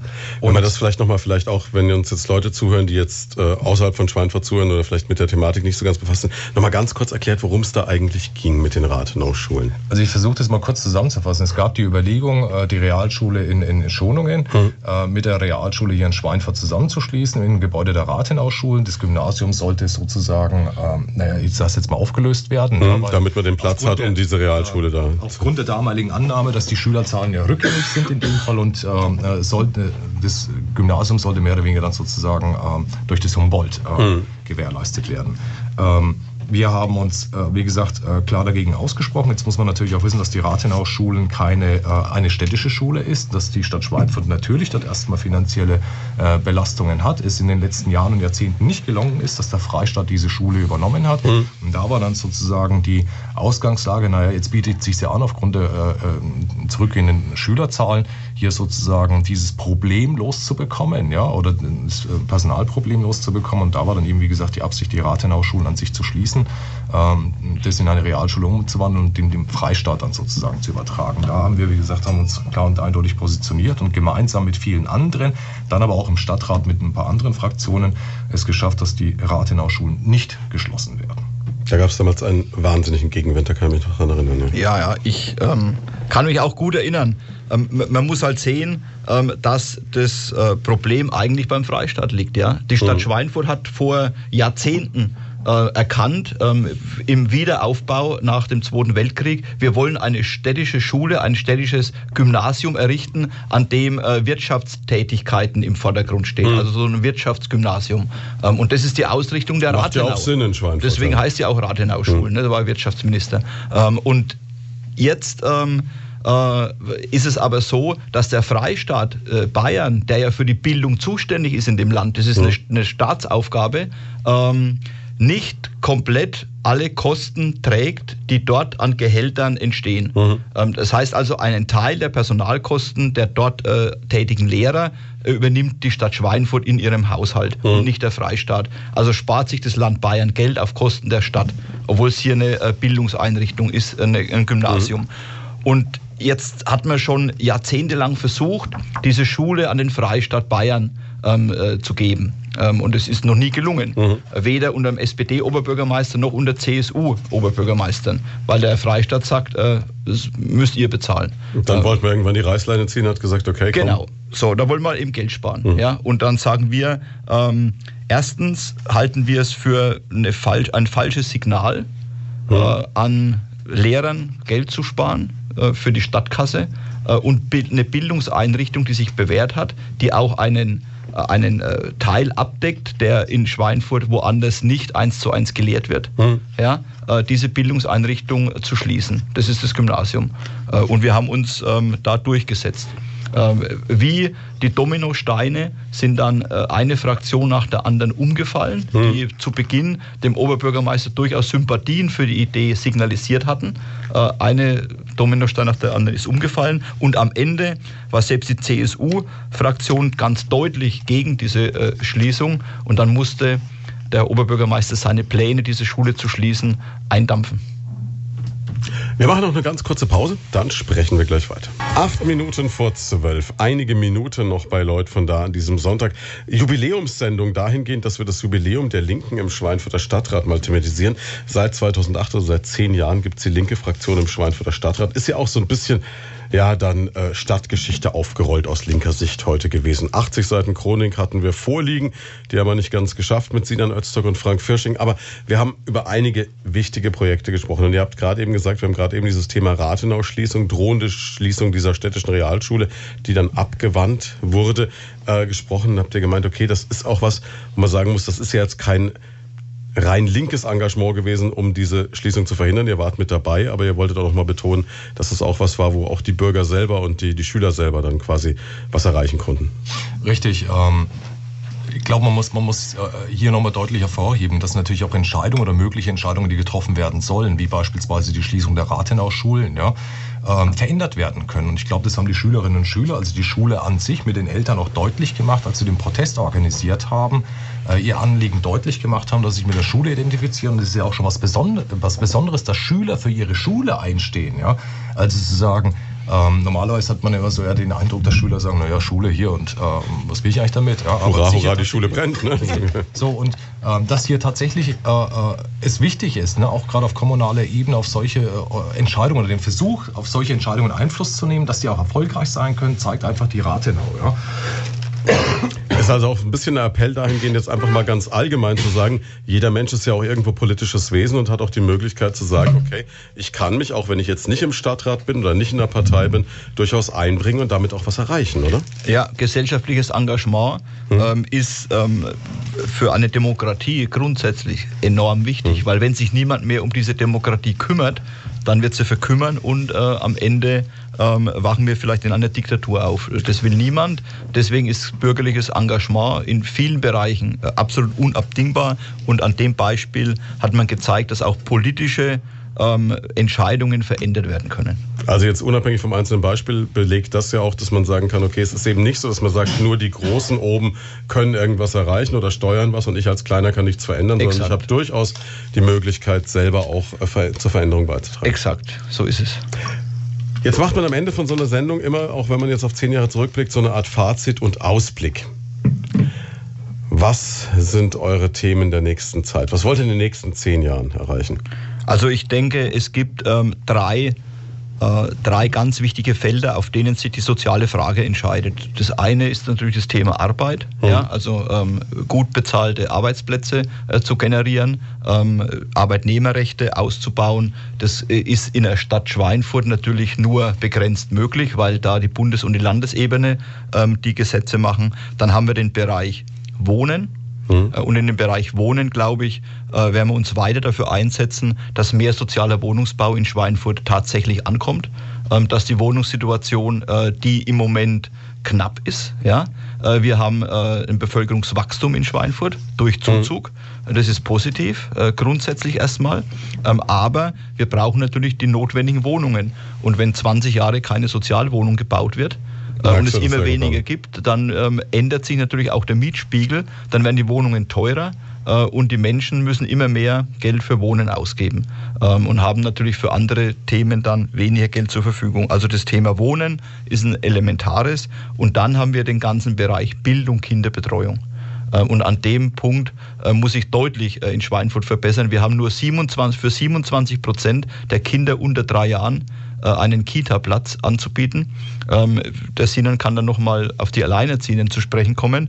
Äh, wir haben deswegen den Antrag gestellt, 1000 zusätzliche Plätze, insgesamt 1000 Plätze zur Verfügung zu stellen, damit wir für 60, 70 Prozent der Kinder ähm, perspektivisch diese Plätze anbieten können. Das heißt, dann sind wir noch nicht alle versorgt, aber man hat zumindest. Genau, und perspektivisch am Ende müssen zumindest alle die Möglichkeit haben, hm. ihre Kinder. Ob man es dann wahrnimmt, individuell ist genau, eine andere Frage. Ne? Genau, und das kostet natürlich Geld, ja. Ähm, und dieses Geld ist aber bereitzustellen. Das ist elementar für die äh, Stadt Schweinfurt. Ähm, und dann haben wir natürlich das ganze Thema Ganztagesbetreuung an äh, Schulen. Ähm, mit dem setzt sich die Stadt Schweinfurt auseinander. Da müssen wir aber noch äh, Verbesserungen erzielen. Das heißt, das, das, was du jetzt gerade sagst, ist ja auch, wo du auch sagst, Sinan kann darauf noch eingehen, ist ja mit den Alleinerziehenden einfach das Problem, wenn ich mein Kind nicht irgendwo betreut kriege, kann ich nicht arbeiten, habe ich ja. ein höheres Armutsrisiko. Und das kann sich dann über Generationen unter Umständen fortsetzen. Ne? Ja, also man muss ja, muss ja wissen, wir hatten die Woche äh, Beschäftigung und Soziales, also den Ausschuss mhm. Beschäftigung und Soziales. Und da wurde uns durch das äh, städtische Jobcenter mitgeteilt, dass wir über 1300 Frauen, also alleineziehende mhm. Frauen haben, ja, ähm, und die im ALG-2-Bezug sind. Ja. Mhm. Äh, und da stellt sich dann in der Tat die Frage, was sind die Gründe? Also wieso können Menschen, natürlich ist ein Kind da in dem Fall, mhm. aber die Frage ist, was hemmt oder äh, gibt es sozusagen die Angebote nicht, ja, um ihr die Erwerbstätigkeit zu ermöglichen? Das ist sozusagen eine Aufgabe, die vorhin auch der Frank erwähnt hat, hier sich äh, Ideen einfallen zu lassen oder auch gegenzusteuern. Ja. Und es sind ja nicht nur alleinerziehende Frauen, sondern wir haben auch alleinerziehende Männer, natürlich in der Minderheit. Ja. Mhm. Und da ist sozusagen die Aufgabe der Kommunalpolitik, ja, eben äh, Kitas ähm, zur Verfügung zu stellen, Kita-Plätze zur Verfügung zu stellen, ja, um sozusagen den Menschen auch die Chance zu geben, in einer Erwerbstätigkeit nachgehen zu können. Und das sehen wir momentan so nicht gewährleistet und deswegen auch der Antrag. Mhm. So, und dann kommen viele andere Themen noch dazu. Ähm, das ist das Thema äh, Pflege, Senioren, ähm, Pflegeplätze, ähm, häusliche Pflege äh, zu verstärken. Das sind die Themen Sportförderung, Kulturförderung und äh, so geht äh, das Ganze weiter. Also wir haben äh, genug Themen die eine soziale Antwort brauchen. Und diesen Themen nehmen wir uns an und werden auch in Zukunft, jetzt sind bald wieder Haushaltsberatungen im November, ähm, darauf hinweisen, dass wir hier positive Veränderungen für die Menschen erreichen wollen. Wie groß ist die Chance, dass die Linke zum zweiten Mal in ihrer Geschichte im Schweinfurter Stadtrat im Haushalt zustimmt in diesem Jahr? Das, ähm, die Chance ist bei äh, ungefähr 50 Prozent. Mhm. Kommt darauf an, ob unseren Anträgen gefolgt wird. Und, oder nicht. Äh, oder nicht. Ähm, und wenn, wenn, wenn da alle dagegen stimmen oder die CSU zum Beispiel äh, diese Anträge blockiert und die AfD, ja, mhm. äh, dann ähm, ist es so, dann haben wir eine Möglichkeit. Wir können nur dafür sorgen, dass der Haushalt insgesamt abgelehnt wird und dass dann nochmal nachverhandelt wird. Das ist ja der Sinn hm. äh, eines Neins beim Haushalt. Nicht, dass, dass nochmal drüber nachgedacht ist, werden muss. Sondern dass man nochmal nachverhandelt und sagt, okay, wenn die beiden Anträge zum Thema sozialer Wohnungsbau, zum Thema Kitas, äh, wenn dem zugestimmt wird, dann stimmen wir dem Haushalt zu und dann kann er verabschiedet werden. Das ist äh, wie in der Tarifverhandlung. Ja? Wenn ich das Ergebnis nicht akzeptiere, dann muss ich halt nachverhandeln. Solange ja. bis beide Seiten sagen können, ich kann mit dem Kompromiss leben. So ist es, genau. Das ist unser Ziel. Ähm, ähm, und dafür werden wir weiter streiten ähm, mit dem, mit dem Wissen, dass wir leider nicht äh, die Mehrheit im Stadtrat stellen, sondern nur eine kleine Fraktion sind mit aktuell drei Stadträten und es insgesamt 23 ähm, Stimmen bedarf, um einen Antrag im Stadtrat dann letztlich zu beschließen. Aber es macht auch nach zehn Jahren noch Spaß? Ist ja auch eine interessante Frage. Ja, ähm, es, die Arbeit wird nicht weniger, aber Freude macht sie uns, ähm, weil man ab und zu ja auch mal einen Erfolg zu feiern hat weil man, wie ganz am Anfang erwähnt, Beschlüsse, die gefasst werden, ja, auch irgendwann sichtbar werden. Mhm. Ja. Also äh, die äh, man behandelt hat, die man diskutiert hat. Und ich glaube, ähm, also mir macht es auch weiterhin Spaß. Und wir werden schauen, was bis 2020 sicher gibt. Mensch, eine Frage, die ich noch gar nicht gestellt habe. Wird es einen linken Oberbürgermeisterkandidaten geben? Vielleicht das als Abschlussfrage. Gute Frage, die heute nicht beantwortet wird. Das wird der Kreisvorstand beraten und dann eine Entscheidung treffen. Das wäre jetzt schön gewesen, um morgen früh eine schöne Radionachricht zu haben. Wollte nicht doch vielleicht noch so mal, ich kann noch mal nachfragen, wäre es denkbar, dass einer von euch beiden sich möglicherweise zur Wahl stellen könnte? Wow, hat da viel Konjunktiv drin. Es wäre denkbar. Sehe ich auch so. Ja, das reicht noch nicht für eine Nachricht. Aber gut, trotzdem vielen Dank. Schönen Sonntag noch.